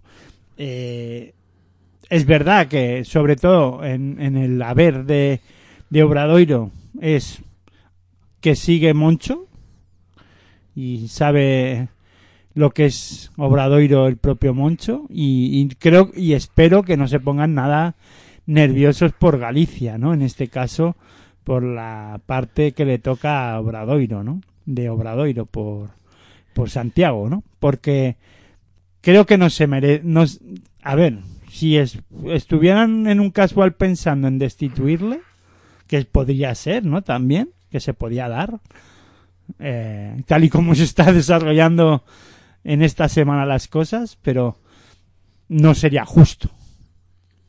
También hemos ya hablamos al principio de la temporada, ¿no? Que y yo fuera de micrófonos creo que habértelo comentado, no sé si lo habré comentado eh, aquí en territorio ACB, pero el no tener claro si iba a renovar o no Moncho, mm, para mí me generaba dudas, ¿no? Decir, bueno, es que cuando un entrenador de la, de la talla de Moncho que conoce la casa como lo- tiene esas dudas de renovar o no, es algo no raro, pero Sí, pero que no sonaba del todo no, bien. mm, Claro, y luego también ha perdido un jugador para mí importante como es Pepe Pozas. Yo creo que el binomio Pepe Pozas eh, Obradoiro funcionaba muy bien. Fíjate lo que es la paradoja. Ni Obradoiro funciona bien, ni Pepe Pozas está funcionando en, en el Real Betis. Del todo bien. Sí, sí, sí. Vamos a ver, los dos, eh, tanto el equipo de Obradoiro como el de, como Pepe Pozas tienen la suficiente capacidad para mejorar en todos los aspectos en esta temporada. Veremos a ver cómo acaba todo, ¿no? Pero es como, no sé, la maldición de Pepe Pozas, ¿no? O sea, Sí. se ha ido y, pero vamos, yo creo que no es porque Obradoiro no quería que siguiera Pepe Pozas, sino que Pepe Pozas pensó en cambiar de, De aires. de aires, ¿no? Sí. Está, no le está yendo de- del todo bien por ahora en lo deportivo. Sí, y yo creo que eso, perdón, ha generado un problema en la dirección de juego muy gordo. Mm, Bueno, En a ver, Galicia. generado eh, un problema muy gordo, no, yo no lo diría como problema, o sea, sino que en este caso Obradoiro no ha dado con la tecla en los, en los bases. Sí, porque Hobbs y Zurbriggen no terminan de cogerle el aire a, a Moncho, tiempo, ¿no? Pero tienen tiempo Está para claro. cogerlo. Sí, O sea, sí. Cuidado, que es que a ver si ahora ya ha perdido la categoría. No, no, no. No nos pongamos nerviosos. Yo tampoco me tengo que poner nervioso. a Hay eso que me refiero, a ver si guardar las composturas y, y con calma. vamos a analizar las cosas a su... Sí, de su- momento no le han cogido. el- no, no han empezado o no llevan 10 jornadas en las que no tienen una no han mantenido una regularidad porque cosas buenas han hecho Sí, sí, sí. y las tienen. Sí, no, y además tienen jugadores que son No, determinantes. no, no, no, no hablo de los jugadores determinantes. Hablo de los dos bases. No estamos Sí, hablando Hobbs de, los de los bases de Obradoiro. Sí, sí. Hobbs y, Y Zurbriggen. y Zurbriggen, en las victorias de Obradoiro han hecho algo. Sí, Bueno, sí, sí. vale. Han conseguido tres victorias ya, ¿eh? Que es que no pintemos la cosa tan fea. Sí, hay que poner las cosas en perspectiva, está claro. Y, y bueno, mm, eh, yo, a ver, el partido, eh, este partido concretamente a Obradoiro se le escapa eh, porque dos de sus piezas importantes no están acertados, como son Cassius Robertson y Ellison, que están siendo jugadores... Bueno, a Cassius Robinson le podemos poner en el debe en este partido no estar más acertado de la línea de tres, pero acabó anotando 18 puntos. Es que si anota 30, hablaríamos de Cassius Robertson eh, dependencia. No, Sí. aparte de estelar, mucha dependencia en Robinson. Sí, sí, sí, no, sí, también se puede dar, ¿eh? Que, que ese jugador que anota 30 puntos, eh, decir que, que se depende demasiado de él, pero sí que es cierto que luego hay otros factores, ¿no? Otros jugadores como Virutis, por ejemplo, que también eh, acapara mucho juego por dentro, eh, no sé, al final eh, son... Pero volvemos otra vez, pero perdona, ¿eh? es que fíjate lo que acabas de decir. Tienen Virutis acaba haciendo un partidazo, un buen partido, no voy a decir partidazo porque su equipo no gana, pero acaba haciendo un buen partido, eh, anotando 16 puntos, cogiendo 5 rebotes. Y dicen que dependen mucho de Virutis en el juego interior. No, yo creo que lo que hay que ver es que hay otros jugadores que no dan la talla. O sea, teniendo a Robinson, a Robe- eh, Robinson anotando 18 puntos, Virutis 14-16, en una, en algo normal, acabas ganando el partido. Tienes que ganar el partido. Sí. Teniendo a, una- a un jugador anotador por fuera y a un anotador por dentro, al final, lo que pasa que lo que acompaña alrededor de este equipo no funciona, o no anotan, o no están bien, o pierden demasiados balones en el ataque, o hay muy, es que mm, aparte de la de, de la anotación hay más cosas en el en el baloncesto. Por eso para a mí para mí el depo- en, es nuestro deporte el deporte de la canasta que es el que considero que es mi deporte porque es el que me entretiene el que me divierte y el que intento analizar el repasar lo que ocurre en durante mucho tiempo en- durante todas las semanas tiene más cosas que la anotación o que la estadística avanzada. Vaya, ha salido la estadística avanzada. ¿no? Sí, porque yo sé que luego viene mucha gente Illuminati ni Sí, hablando de eso. y con a ver la estadística avanzada y a ver qué tal y a ver qué, qué Pascual, ¿no? Pero sí, a ver, estoy de acuerdo contigo. Y el ejemplo está en Bilbao. Eh, que Bilbao supo, eh, pues, eh, tener muchos focos de anotación, muchos jugadores que contribuyeron a la causa. Rafa Luz, Valentín Bigote, en Pues a, pues a eso me refiero, que a- teniendo a Virutis anotando este, a Cassius Robins- Robinson, también anotando casi 20 puntos los dos, pierden el partido porque el resto no acompaña. ¿Qué pasa? Que Bilbao Basket consigue ganar siendo porque- más coral. Claro, porque esto es un deporte de equipo, que no se nos olvide, ¿eh? Eso es. Y no solo es atacar y meter puntos, también defender. O sea, eh, si repasamos estadísticas que sabemos que son muy frías, pero claro, en este caso, aparte viendo el partido, pues claro, ves a jugadores en el propio eh, Obradoiro, pues que Scrub solo 5 puntos, Hobbs no anota, Ellison jugando 20 minutos no anota, eh, claro, en, en este caso Alex Muñoz o este Muñoz, eh, Álvaro. Álvaro Muñoz, perdón, 20 puntos, Filipusti, digo 20 puntos, 20 minutos, 2 puntos solo, eh, Filipovic 6, puntos, eh, jugando 20 minutos, es verdad que anotando dos dedos en tiro de dos, pero Muy poco- pobre. muy- no, pobre no, sino que no lanza mucho a canasta tampoco. Que digo que muy pobre la aportación del resto de los jugadores. Ah, pero Claro. es que has dicho muy pobre. No, no, estaba- Filipovic no. Pero estaba hablando de este jugador, ya se acababa anotando muy pobre, entonces digo, No, no, de Filipovic no. Era del, del resto, ¿no? De lo que has comentado de Scrub, de, de Hobbs, de Ellison. Sí que es verdad que no, no estuvieron, ¿no? Para, para apoyar en la anotación de, de su equipo. Y Delgado, que, que a pesar de que no estuvo súper anotador, pero sí que con su bueno, garra... 8 de 8 en tiro en tiros de digo 8 puntos, 3 de 3 en tiro de 2, delgado. Sí, le falta un poco luego... ser- Eso sí, 2 de 9 en tiros libres. Eso te iba a decir, le falta ajustar el tiro de libre que... Consistencia en el tiro libre. de- es una rémora importante. Bueno, pero es un pivot, es que los pivots es lo que tiene, pero sí suma 13 de valoración. Sí, sí, sí, con siete rebotitos y bueno, sí, haciendo sus cosas. Y Eh, Sí, nosotros utilizamos las estadísticas básicas. No, lo digo porque el otro día, el otro día hubo un debate, hay un debate en las redes sociales y en lo que es YouTube y todo, de que utilizar solo las estadísticas básicas es muy básico. Sí, Pues sí, nosotros somos más básicos que el, ca- eh, que el mecanismo de un chupe. de un chupete o de un was. Bueno, eh, pero hablamos de baloncesto.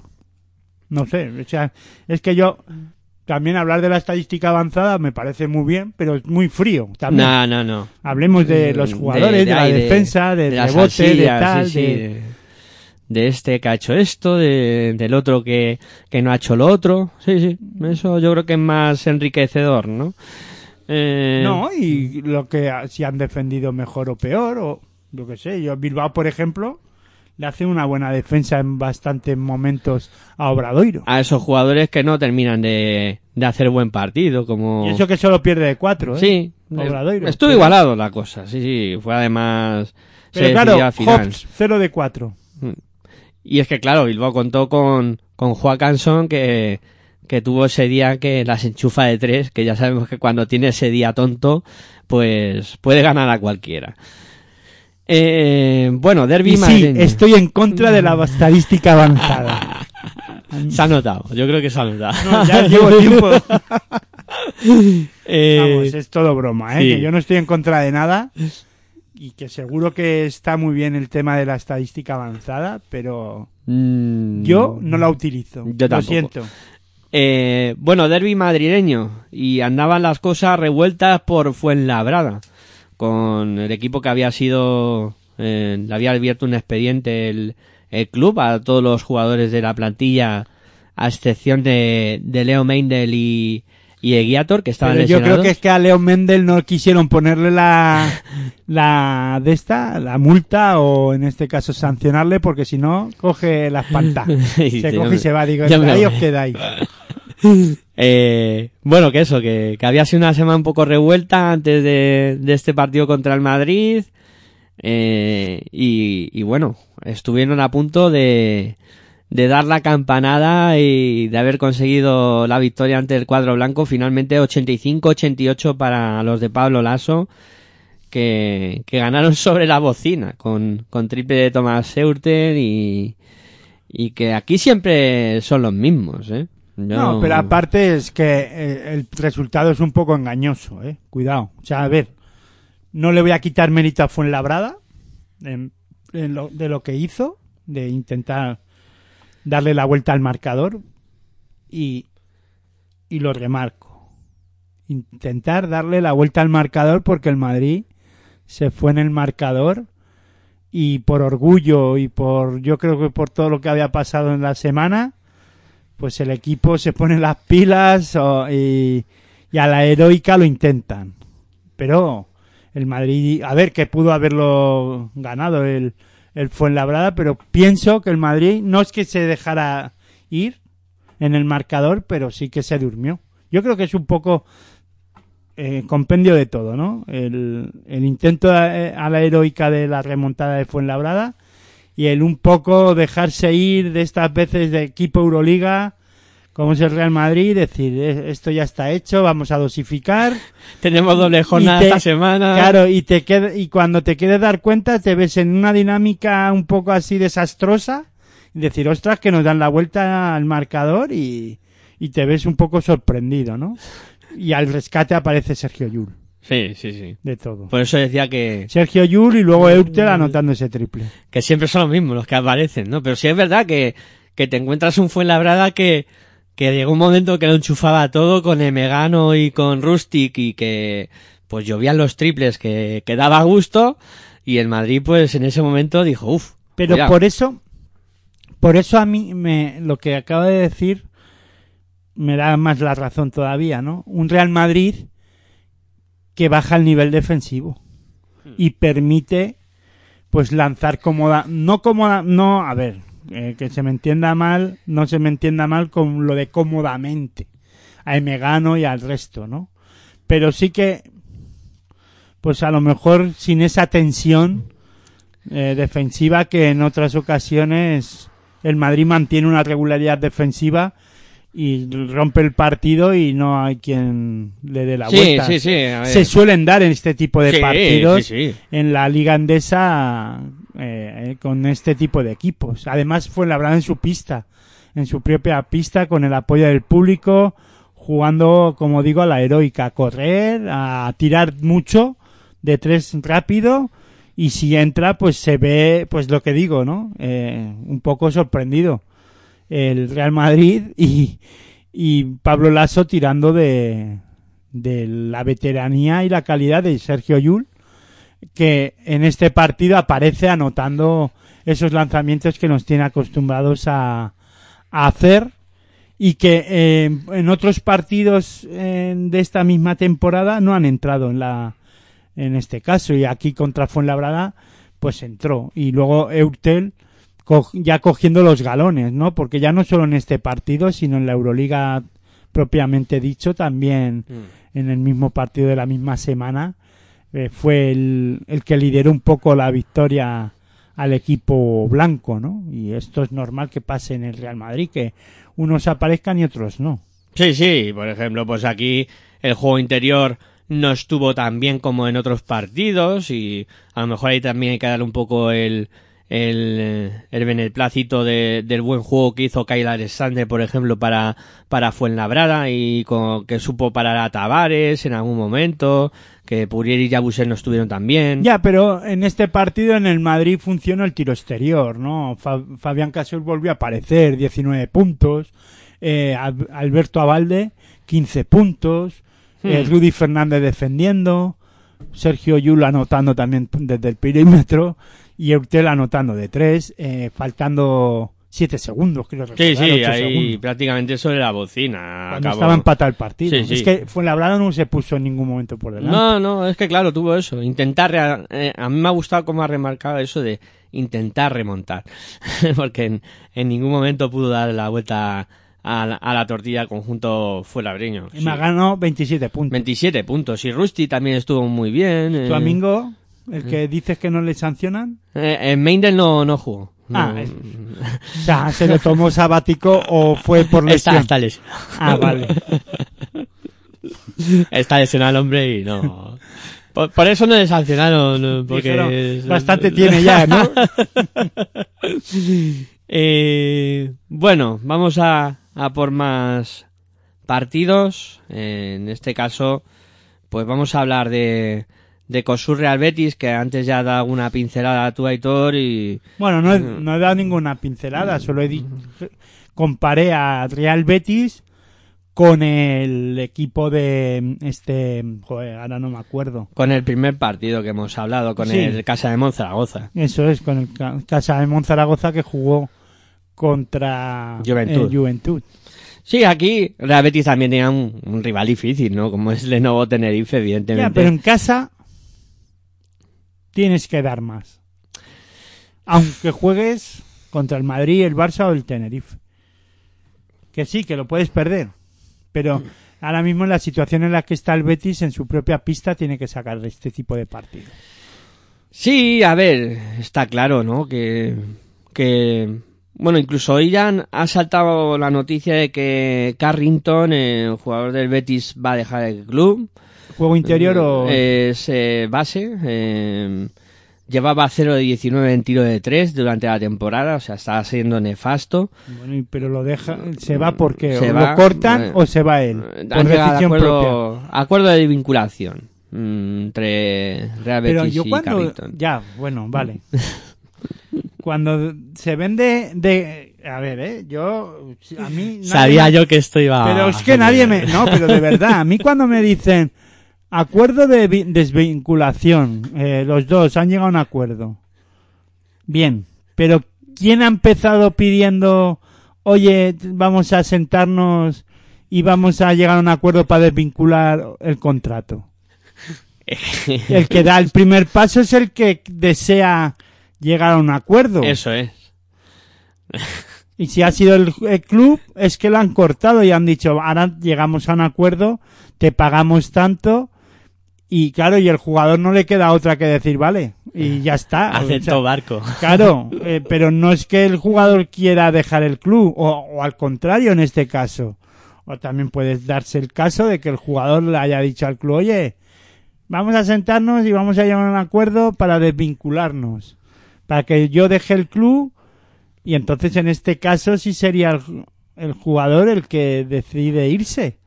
Pero a mí más me da que es el club el que ha dicho hasta aquí, tenemos que buscar otro jugador y, y pues, le presentan el, el acuerdo para desvincularse. Que al final es de mutuo acuerdo. No queda otra. También. O se van a liarse a leches. Hombre, también se puede dar el caso de que, porque un acuerdo, el acuerdo a, a desvincularse, ¿cuál es? ¿Te pagamos todo el contrato? Entonces, bienvenido sea el acuerdo. Es que, claro, Sí, sí, a ver, si es que está claro que mm, el buen, eh, las buenas palabras hoy en día, ¿no? Que todo parece que tiene que ser acuerdo de vinculación, ¿no? ¿no? Claro, Decir la realidad. acuerdo- Hemos cortado al pero- jugador vale. y le hemos pagado la tres ficha, meses. ¿no? O el año toda- entero, o todo el año. o lo que sea. Pero, claro, y hemos llegado a un acuerdo de desvinculación. Si es que, claro que hemos llegado a un acuerdo, porque al jugador le beneficiaba y al club también porque queremos buscar a otro jugador. Estos tiempos modernos, Aitor, que corren hoy en día. Pero es que no pasa nada por decir, oye, hemos cortado al jugador tal. Ya está, hemos decidido que no continúe con nosotros porque en baloncesto se puede, se permite hacerlo, no pasa nada. Hmm. Al igual con eh, y Dusko Ivanovic, ¿ha sido de mutuo acuerdo o no han llegado a un acuerdo? Si, si- es que eh, al final es lo mismo. Sí, sí. Estamos en la misma situación. O con Tabac en Burgos. A mí lo de, lo de vinculación, de desvinculación, es que, menuda palabrita. No, eh, pero si me da igual cómo lo llamen, o pero acuerdo de, desvi- de desvinculación que nos hemos puesto de acuerdo, pues pues muy bien, es que no quedaba no es, no es, es que no esperaba menos. Porque es que si no si no se ponen de acuerdo no se puede ir, no se va a ir. Tienes a un, un jugador ahí en... Pero que pero que puede darse también. Sí, sí, sí, ha pasado. Ha habido otras veces que Que no han llegado a acuerdo, lo han apartado del equipo y se ha puesto a entrenar con el B lo han mandado al B o lo que sea. Y hay ejemplos muy en recientes. el propio Barça, por ejemplo. Con Ty Rice eh, hace poco. Por ejemplo, Con Mike James en CSK. con Eutel, Con Eurten. que se lo dejan en Turquía. Eso es. Y eso ahí llegaron a un acuerdo también, de desvinculación. Pues Sí, sí, al final llegaron a un acuerdo de desvinculación, que no eran los, no son los, los, las formas de hacerlo, pues también es verdad. Pero al final llegas a una, llegaron a un acuerdo, Eutel se fue del Barça con un acuerdo Sí, sí. de desvinculación. Pero antes hubo unos movimientos no acordes a lo que se suele dar, como en este caso. Sí. Algo atípico. Eh, Ah, Ahí te quedes. sí, sí, ahí, ahí. Nos vemos, chaval. No, pero es que fíjate, se habló de que Eurtel estaba hablando con el Real Madrid. ¿Dónde está Eurtel? En el Real Madrid. Pues ya está. Qué cosas. Blanco y en botella, Real Madrid. Eh, bueno, que, que Lenovo Tenerife está claro que, que está de dulce, que, que yo lo que ya comentamos el otro día, lo del Bruno Fittipaldo es espectacular. Sí, pero acuérdate cómo iniciaste Sí. cuando sí. empezó la, la temporada. es que Lenovo Tenerife, es que tal. No, ¿Qué ha pasado? ya está, ya está. Ah, ya, ya, está estás tranquilo. Ya está aquí Lenovo Ya Tenerife. estás tranquilo, ¿no? Vale, vale, no. Yo digo porque... Y además que lo comentamos, ¿eh? Que, que Bruno Fittipaldo tiene un maestro y, y Bruno Fittipaldo ya... 22 puntos, 8 asistencias.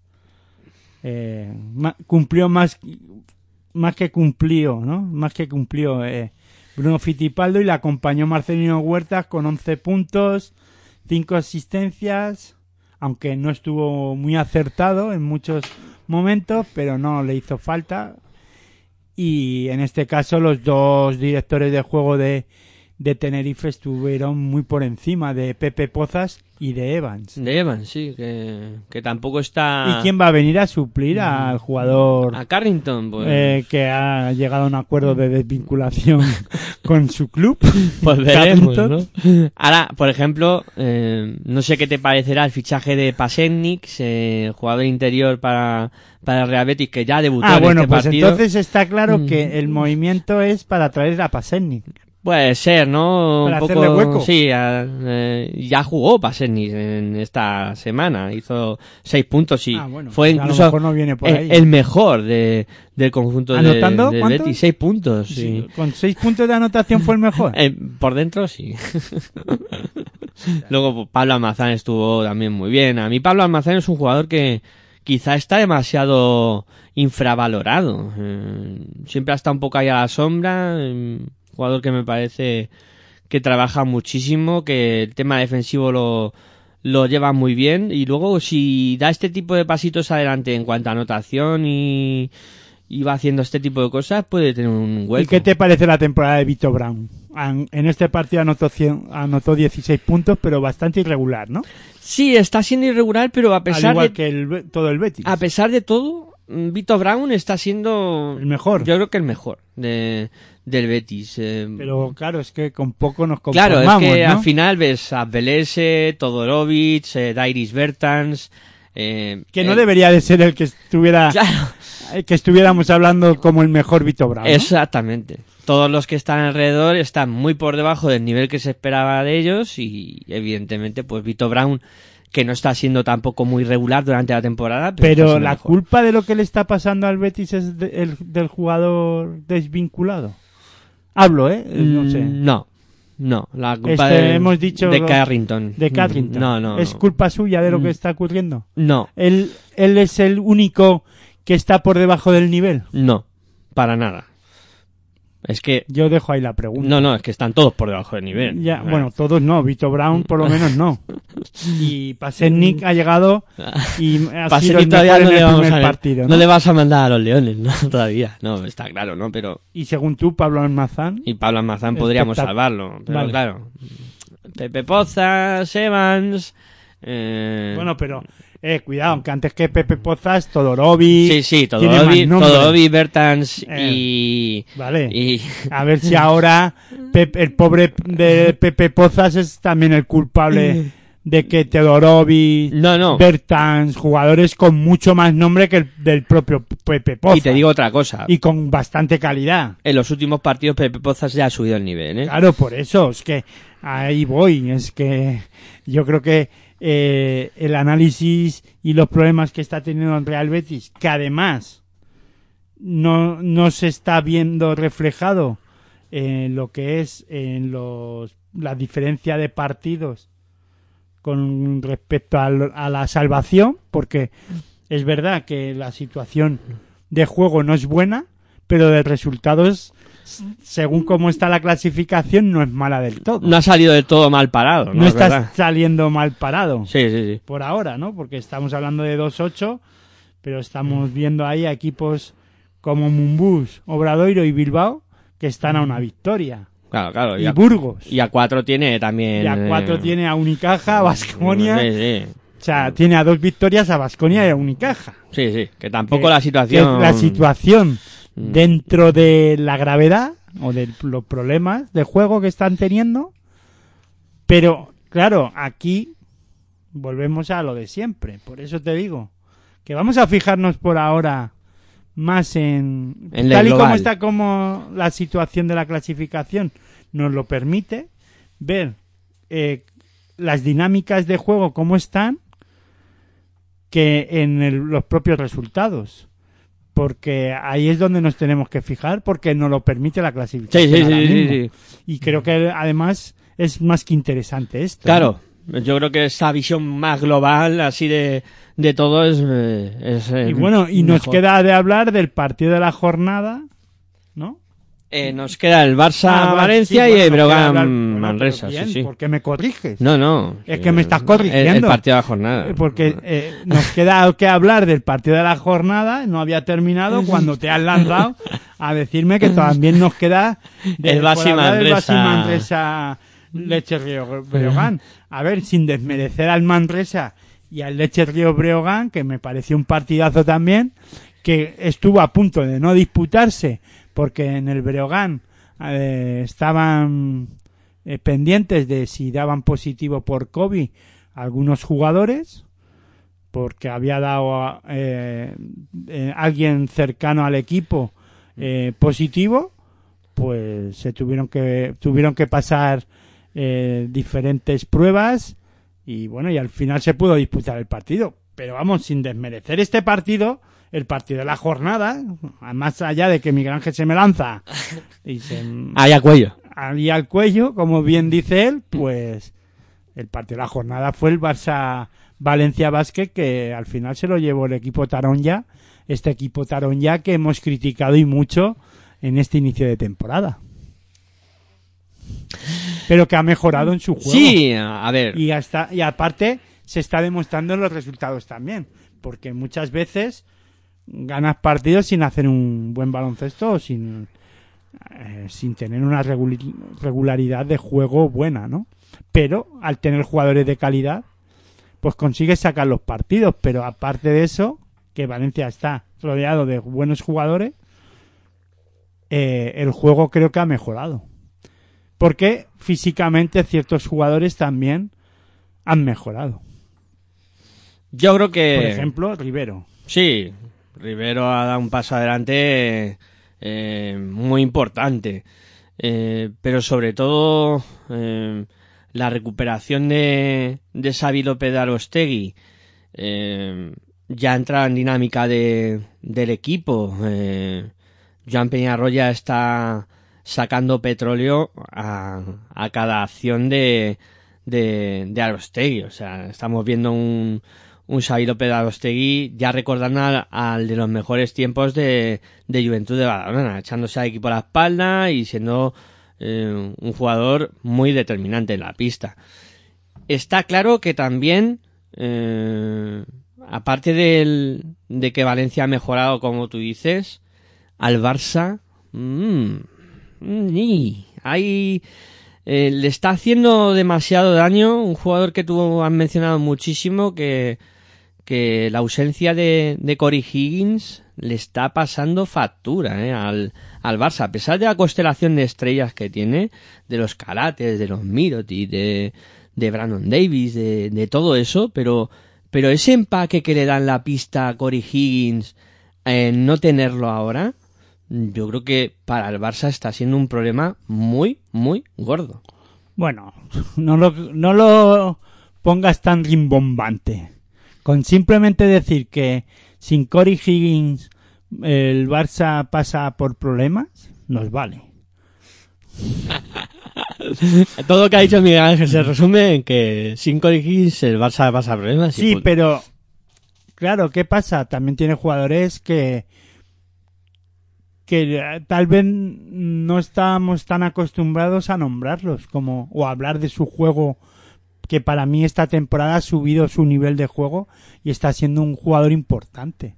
Más allá de Corey Higgins, que ya lo estaba haciendo, es Brandon Davis. Cuidado, ¿eh? Brandon Davis no es el Brandon Davis de hace dos temporadas o el de la temporada pasada. Y eso que la temporada pasada hizo, el Barça hizo un temporadón. Pero pienso que esta temporada Brandon Davis está siendo clave Hmm. para, para la consistencia, sobre todo en defensiva del equipo. Eh, el cierre del rebote, eh, cargando también el rebote ofensivo. Estamos hablando además de que el, el Barça apuesta por traer a un jugador de Turquía, el turco, Sanli, sí, sí. Sanli, que no lo está haciendo nada bien. No se está adaptando. Creo que Salin es, es opinión, ¿eh? No información porque eh, no la tengo ni creo que la vaya a tener nunca.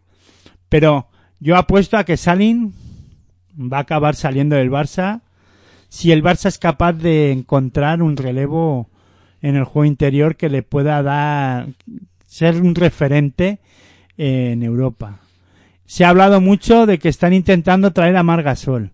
Si viene Margasol, creo que Salin tiene los días contados en el Fútbol Club Barcelona y se puede volver a do- de donde volvió y que seguramente que se vaya allí y funcione. Que no tiene Sí, no sí. quiere decirse que este jugador no tenga calidad para jugar a un buen nivel.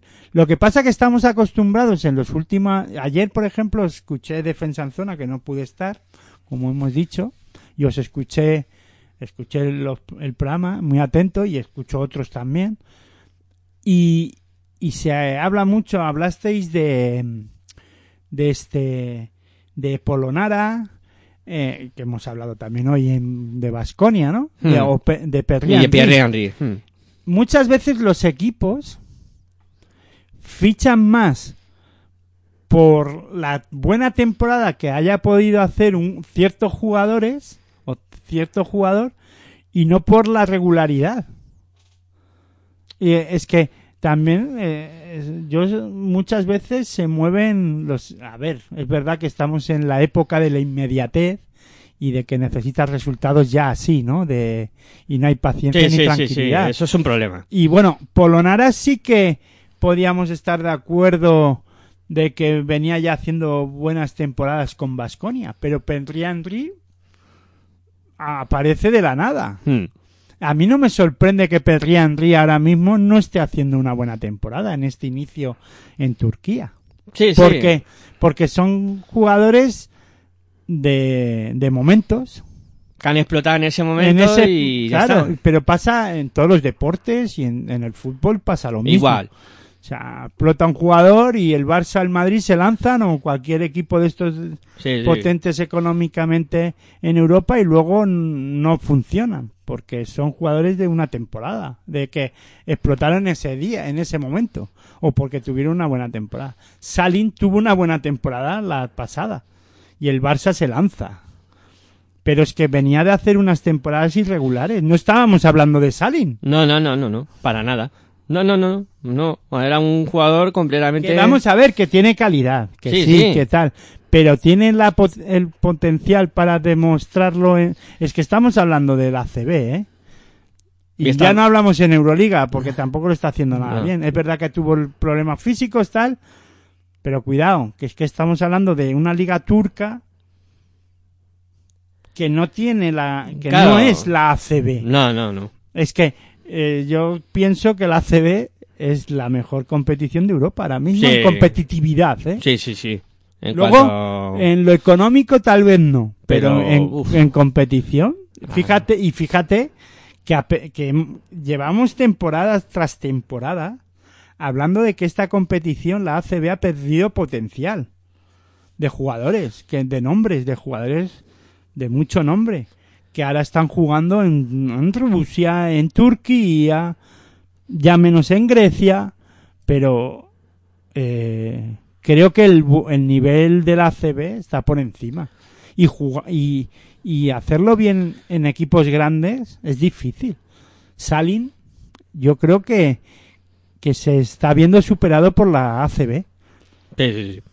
Completamente de acuerdo. ¿eh? Mm, ahora mismo no, Y no luego, encuentra su claro, lugar. ¿qué pasa? Que tienes que... ACB te exige. Y luego Euroliga te exige más. Claro. Ahí tienes que. Y claro, em, estamos en un momento también en el que cada vez se entrena menos. Estos equipos de la ACB, como Barça Madrid, cada vez entrenan menos. Meter en dinámica de equipo o de competición a Salin es complicado, que conja los conceptos que quiere además ya sí que vicios. Bueno, ya sí que Vicius estaba que explotaba tras el partido ¿eh? contra Valencia. Dijo que no habían sido profesionales y tenía un mosqueo. Ese hombre Eh, se china muy rápido, sí, ¿eh? sí, sí. Cuidado que llevaban un récord. ¿no? 9-0, sí, sí. Hasta. Que- Y que es Valencia. Que no has perdido contra ningún equipo y con respetando a todos los de abajo, ¿eh? Pero Y en no has, escalerías otra vez. No, pero no. veces. no has perdido con equipos de la mitad de tabla para abajo. Has perdido con un Valencia Basket que a pesar de los problemas físicos tiene un buen equipo. Sí, sí, sí. Lo que pasa que se vio superado por- en el juego interior sobre todo. Y ojo con la chavalería ¿eh? de, de, de Valencia, con Josep Puerto, con, con Pradilla. que Mm, ahora, ahora aportan más que antes. Y eso que antes aportaban, pero no el resto de jugadores por los problemas físicos no estaban. Claro, claro. Los, los, los que verdaderamente tienen que sustentar a, a este Valencia Basket. Ahora ellos no tienen que ser los protagonistas. Y eso eh, eh, es bueno para ellos y para Valencia Basket. Claro, claro, porque abre hay un abanico muy grande de jugadores que pueden aportar. Claro, porque y- ellos siguen manteniendo el nivel y además ellos están siendo están rodeados por los jugadores Dublevich, Rivero, este Van Ronson. Van Ronson ahora que también parece que está a un buen nivel en este mes, porque esto va por meses, eh, cuidado. Que es lo que te decía. O sea, por eso yo he empezado diciendo lo de cuando el Juventud y Casa de Monzaragoza que nos tenemos que acostumbrar a que esto va por rachas.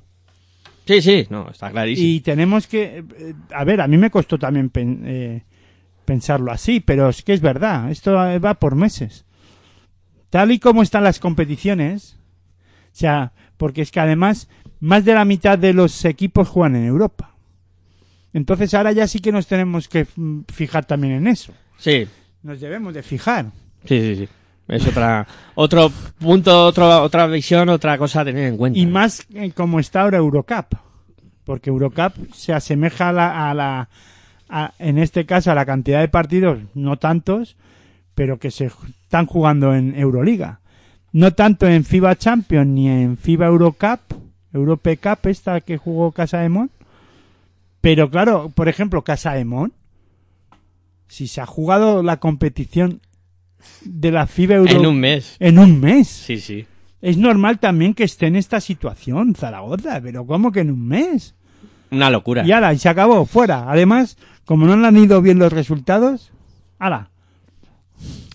Y además lo que tú comentas, y, y yo creo que es un punto muy a tener en cuenta y analizar es que cada vez se entrena menos. Mm, Claro. Los equipos de Euroliga, por ejemplo, tienen doble jornada esta Es semana. Esta semana doble, ¿Cuánto doble van a entrenar? Euroliga, claro.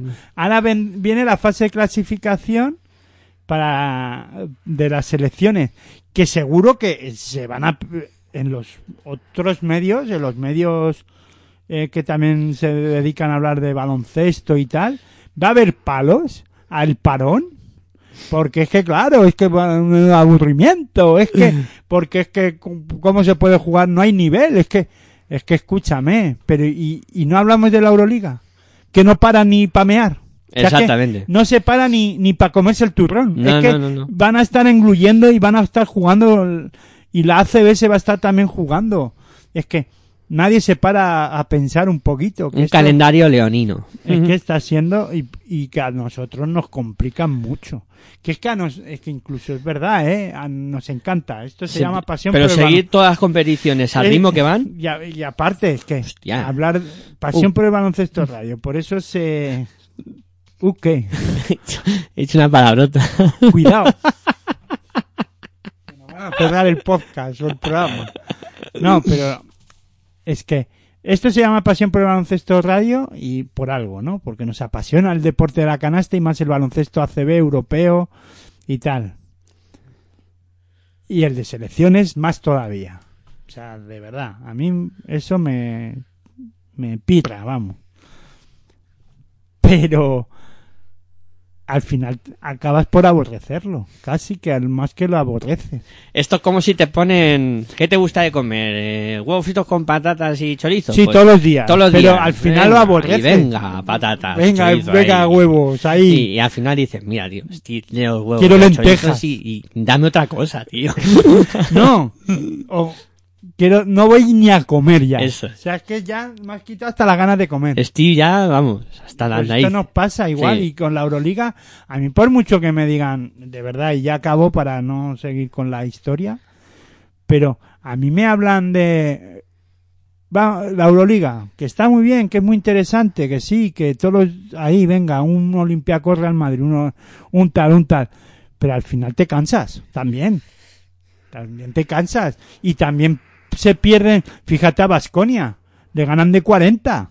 Mm. O sea, te- y nadie me habla de que el nivel de Vasconia no está al nivel y qué aburrimiento. Te quiero decir que eh, todo a su medida y a su justa medida, pues bien, y yo encantado de que haya baloncesto y es verdad que antes no teníamos estos, estos tantos partidos y que bien, pero eh, las hay, ¿eh? Tranquilidad. Con moderación. Sí, pero porque no es fácil tampoco eh, seguir la No, no, no, competición no, no. y no y no la aprecias tanto. Ya, ya an- antes un Olympiacos Real Madrid era la panacea y se valoraba aquí como ahora lo tenemos todos los santos días y años. Esto y que se me permita por última vez utilizar el símil de, de la comida. Es Esto que es como- nos gusta comer también mucho, ¿eh? que esto es pasión por el baloncesto radio, pero podría ser pasión por la cocina. Aparte de cocinar, nos gusta jalar. O sea, que, bueno, que estamos se- de buen ver, ¿eh? Sí, sí. Cuidado, que nosotros de deportistas nada, ¿eh? Que aquí nadie se lleva engaños. Que, vamos, ya nos habrán visto por las redes sociales. Sí. que, que eso, que, que eso es como si vas a un restaurante de estos de, de alto standing, ¿no? Y, dices, bien, eh, voy a comer en un restaurante de cinco estrellas o lo que sea, no sé qué, y venga, tienes cinco minutos para comerte todos los platos. ¿Perdona?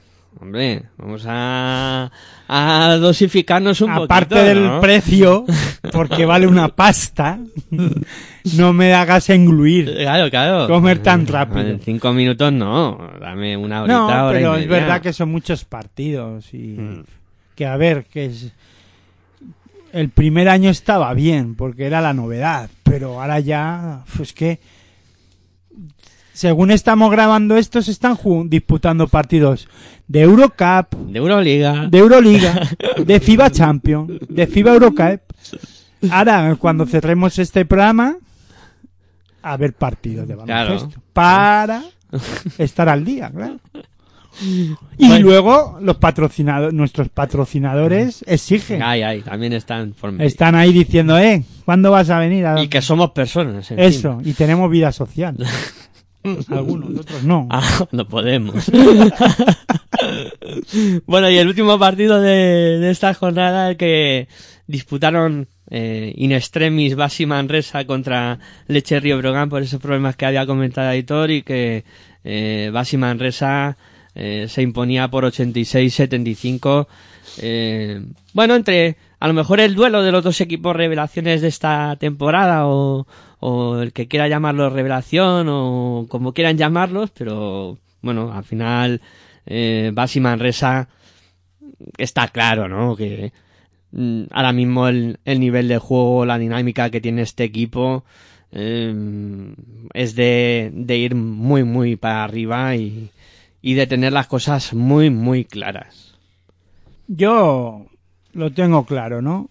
Un, un Manresa que no empezó tampoco en una buena dinámica de juego, incluso nos llevamos a la- las manos a la cabeza en un partido que perdió en la liga con un resultado abultadísimo y parecía que, que Manresa, vamos, cuidado, la debacle, ¿no? Y yo dije, calma, porque Manresa va a coger otra vez su su juego y vamos y va a ser el Manresa de la temporada pasada, aún pensando que también podía darse que no le saliera bien, ¿no? Porque también ha cambiado muchos jugadores, ha cambiado en la dirección de juego no Dani Pérez, pero sí otros jugadores han aparecido, unos se han ido, otros han han venido y, y no era fácil eh, que se pueda dar Claro, hay que adaptar a todo el mundo. Claro, que- ¿no? Pero, claro, pero creo que eh, es igual que Casa de Monzaragoza.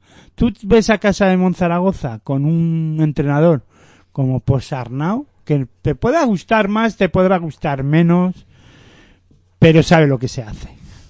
Y sabe mantener la calma, fíjate en Valencia Vázquez. Él no se puso nervioso en ningún momento pudieran salir mejor las cosas o peor, pero él nunca perdía la calma, cree en lo que hace y en este caso lo mismo en Zaragoza. Y Pedro Martínez, ¿qué vamos a hablar de él? A ver, volvemos a lo mismo. Le podrá salir mejor o peor las cosas, pero es un entrenador que tiene claro lo que hace y lo que quiere para su equipo. Eh, en este caso, pa- para, y siempre digo una cosa, ¿no? Y es y es lo que me gusta a mí también. Por eso me gusta tanto también los, eh, hablar más de entrenadores y este tipo de cosas. Porque eh, ver a Pedro Martínez en Manresa sabe a lo que va a jugar. Sabes a lo que va a jugar. O sea, a defender y a jugar rápido. Un baloncesto rápido, Sí, sí. dinámico, y pero ser atrás muy serios. Sabes que el equipo va a ser reconocible. Sí, sí, claro. rebote y a seguir corriendo. Y eh, es claro, eh, fíjate, Dani Pérez. Para mí es tan dinámica selección. Hmm. Sí, sí, sí, sí. Mm, Vamos a hacer un vídeo, ¿no? Eh, Completamente. para YouTube. eh, hablando de la, de la posible lista o lo que nosotros, no de la posible lista de Escariolo, sino lo que llevaríamos nosotros en esta fase, para la fase de clasificación de noviembre. Para la fase de clasificación para el Eurobásquet, ¿eh? Para Mundial. Mundial 2023. Correcto. Correcto. Mm. Sí, sí, es eh, de Mundial. Vale, vale, pues da igual. Para la fase de clasificación de, de selecciones, que, que según dice Miguel Ángel es para el Mundial. Pues ya está. Dani Pérez tiene que estar. Para mí, ¿eh? Luego pueda llevar a Guillem Vives, si puede por el tema de lesiones o lo que sea. Pero ahora mismo Dani Pérez está en un nivel espectacular. O sea, está a un buen nivel de juego. Eh, acaba dando eh, no sé si son 10 asistencias y, y lleva dos meses de competición a un buen nivel. Muy bueno, sí, sí, sí. La verdad es que Dani Pérez ahora mismo es, es el motor de este equipo y, y está claro que... No, pero no solo él, ¿eh? Sí, sí, no, también está Dani García, que, que es otro descubrimiento y, y que está haciéndolo muy bien también. ¿eh? Y dio cinco asistencias en este partido, pero también está sabiendo vivir un poco a la sombra de Dani Pérez y, y está haciendo No, muy y el bien. que lleva una buena, a un buen nivel de juego es Francisco, ¿no? Este, eh, no sé qué, es que no sé. cómo- Silvain, Silvain Silvain Francisco, Francisco, que sí, sí. está todo el mundo hablando de él. Y creo que es un descubrimiento de, en este caso, de, oh, lo Pedro Martínez. De Pedro Martínez. Sí, y, o sea, no por mucho decirlo, hay que dejar de decirlo. O sea, Ismael Baco. Ismael Baco, eh, ahora mismo, yo creo que es de los tres mejores pibos que hay en la competición, Nacionalidad. es belga. Este señor es belga y, y está haciendo, No se le puede nacionalizar. no, está haciendo una temporada de escándalo. O sea, Sí, bueno, eh, está a un nivel muy bueno. Yo creo que hay ahora mismo Manresa es de los equipos que también en, las, en los dos últimos meses de los que mejor en forma está en juego. eh, vamos, Sí, sí, sí. a un nivel de juego muy bueno, muy reconocible, sabiendo lo que quieren hacer, más allá de los resultados, pero que claro, que se están dando, que por eso también lo ponemos en valor. Está claro, ¿no? Porque al final, sí, pero lo importante es tener claro qué es lo que quieres hacer.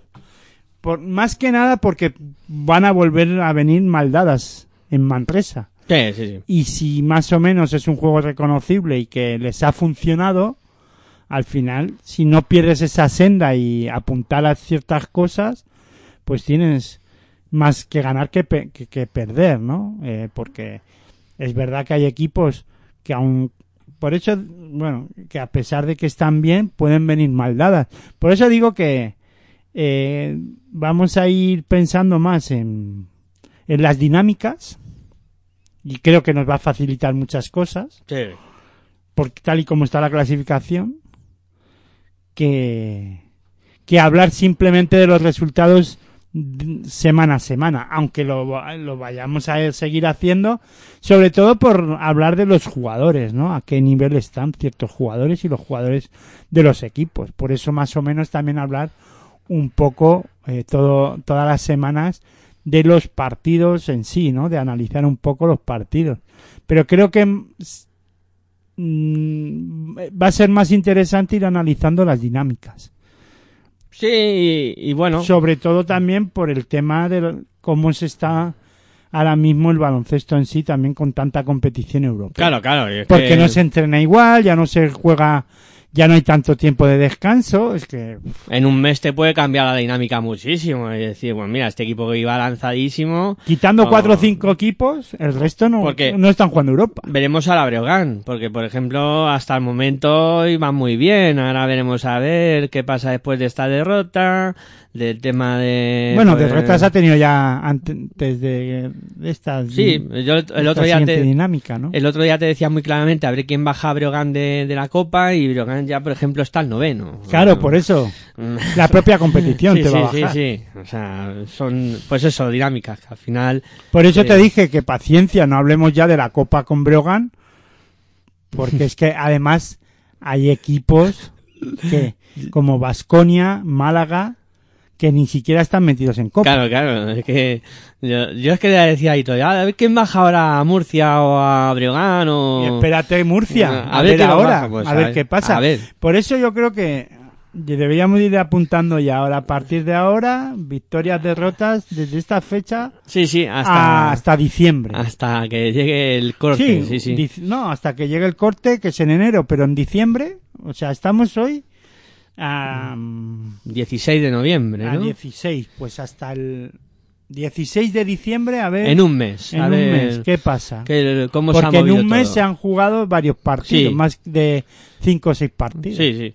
O cuatro habrá, partidos. Habrá parón, pero cuatro Pero mínimos cuatro se jugarán. se van a jugar, Sí, sí. que son muchos ahora Sí, mismo. cuatro son muchos. Ya te sitúas ahí en... en No, es que ahora mismo si Vasconia gana los cuatro, Claro. Se mete arriba. Se mete arriba, está claro. Eh, es que puede cambiar eso, la dinámica en un momento dado puede, puede variar bastante. Bueno, yo creo que Quinteto, quinteto. Ha ah, sido- no, vamos a descansar y quinteto. Ha sido un buen Claro, análisis. Son las 11 de la noche. de reloj. Sí, y son más de dos horas de programa ya las que llevamos. Teníamos ganas, ¿eh? Sí, sí, ya había ganas eh, de compartir micrófono contigo, yo ya tenía ganas. Sí, Eh, claro, pero fíjate, vas a aborrecerme. Esto es como la Euroliga y tal. No, no, porque estos, estos ratitos son muy agradables. Venga, vamos a hacer una pausita y ahora hacemos el quinteto, que hay, hay dudas, eh, para el quinteto de, de esta semana. Yo tengo Yo no un tengo ninguna. Venga, pausa. Saco de pivot. ¿no? Ah, Baco de, de, Baco. de pivo, ya lo tiene decidido. Venga, Ya pues. está, ¿no? Pues si tú has dicho que la, la panacea esto.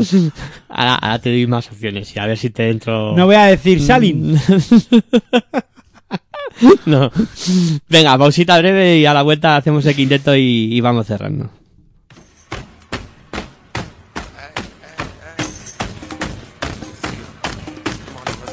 Estás escuchando tu radio online de baloncesto. Pasión por el baloncesto radio.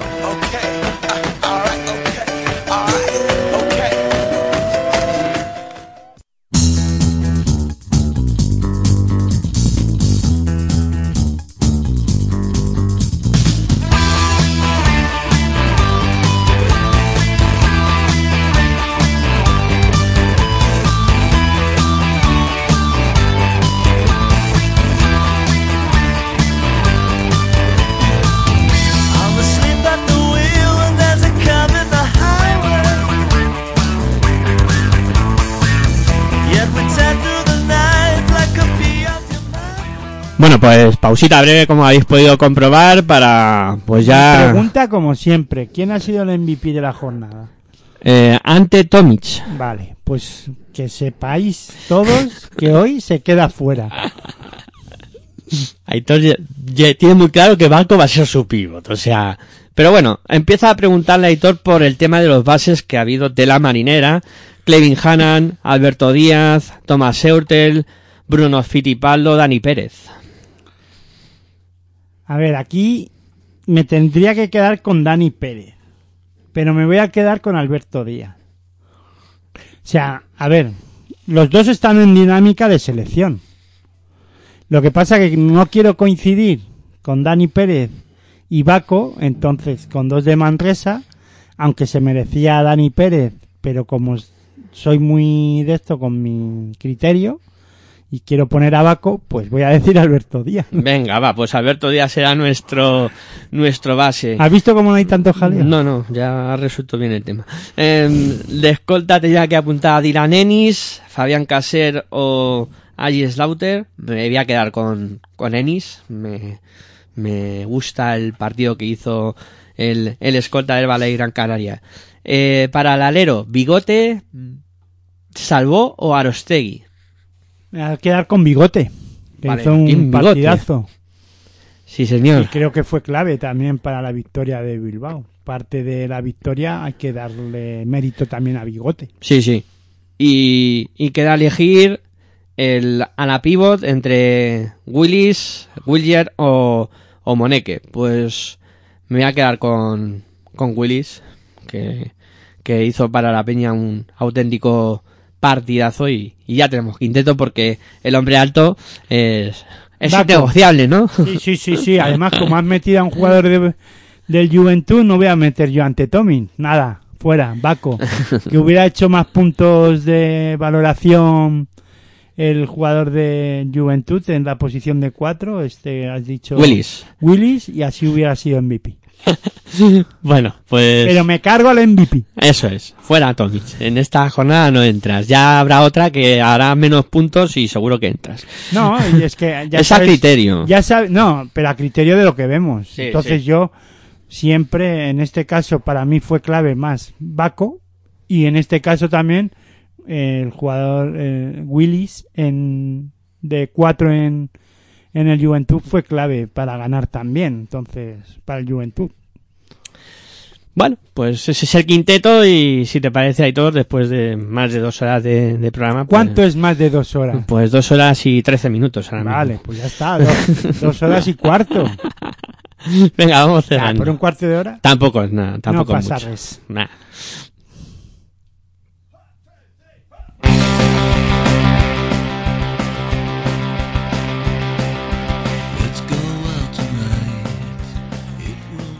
Bueno, pues eso, que, que vamos cerrando este territorio ACB, en el cual hemos abordado lo sucedido en la jornada 10 y bueno, Hitor, como siempre ha sido un placer hablar de, de básquet contigo y pasar un buen rato aquí tras los micrófonos. Pues nada, el placer es mío, como siempre. Espero que a la gente le guste el podcast de hoy, el programa que hemos realizado de territorio ACB, eh, repasando lo ocurrido en la décima jornada o las dinámicas de los equipos de la ACB más o menos, ah, con nuestro criterio, nuestra forma de, de hacerlo. Eh, no tenemos la verdad absoluta, o sea, seguro. Y nada, y como digo siempre, buen baloncesto para todos y, y nada, que tengáis buena semana. Bueno, pues para mí también un gustazo estar a este lado de los micrófonos y, bueno, eh, encantado de haber pasado este rato tan agradable con todos vosotros y muchas gracias por descargarnos y escucharnos. Muy buenas y hasta luego.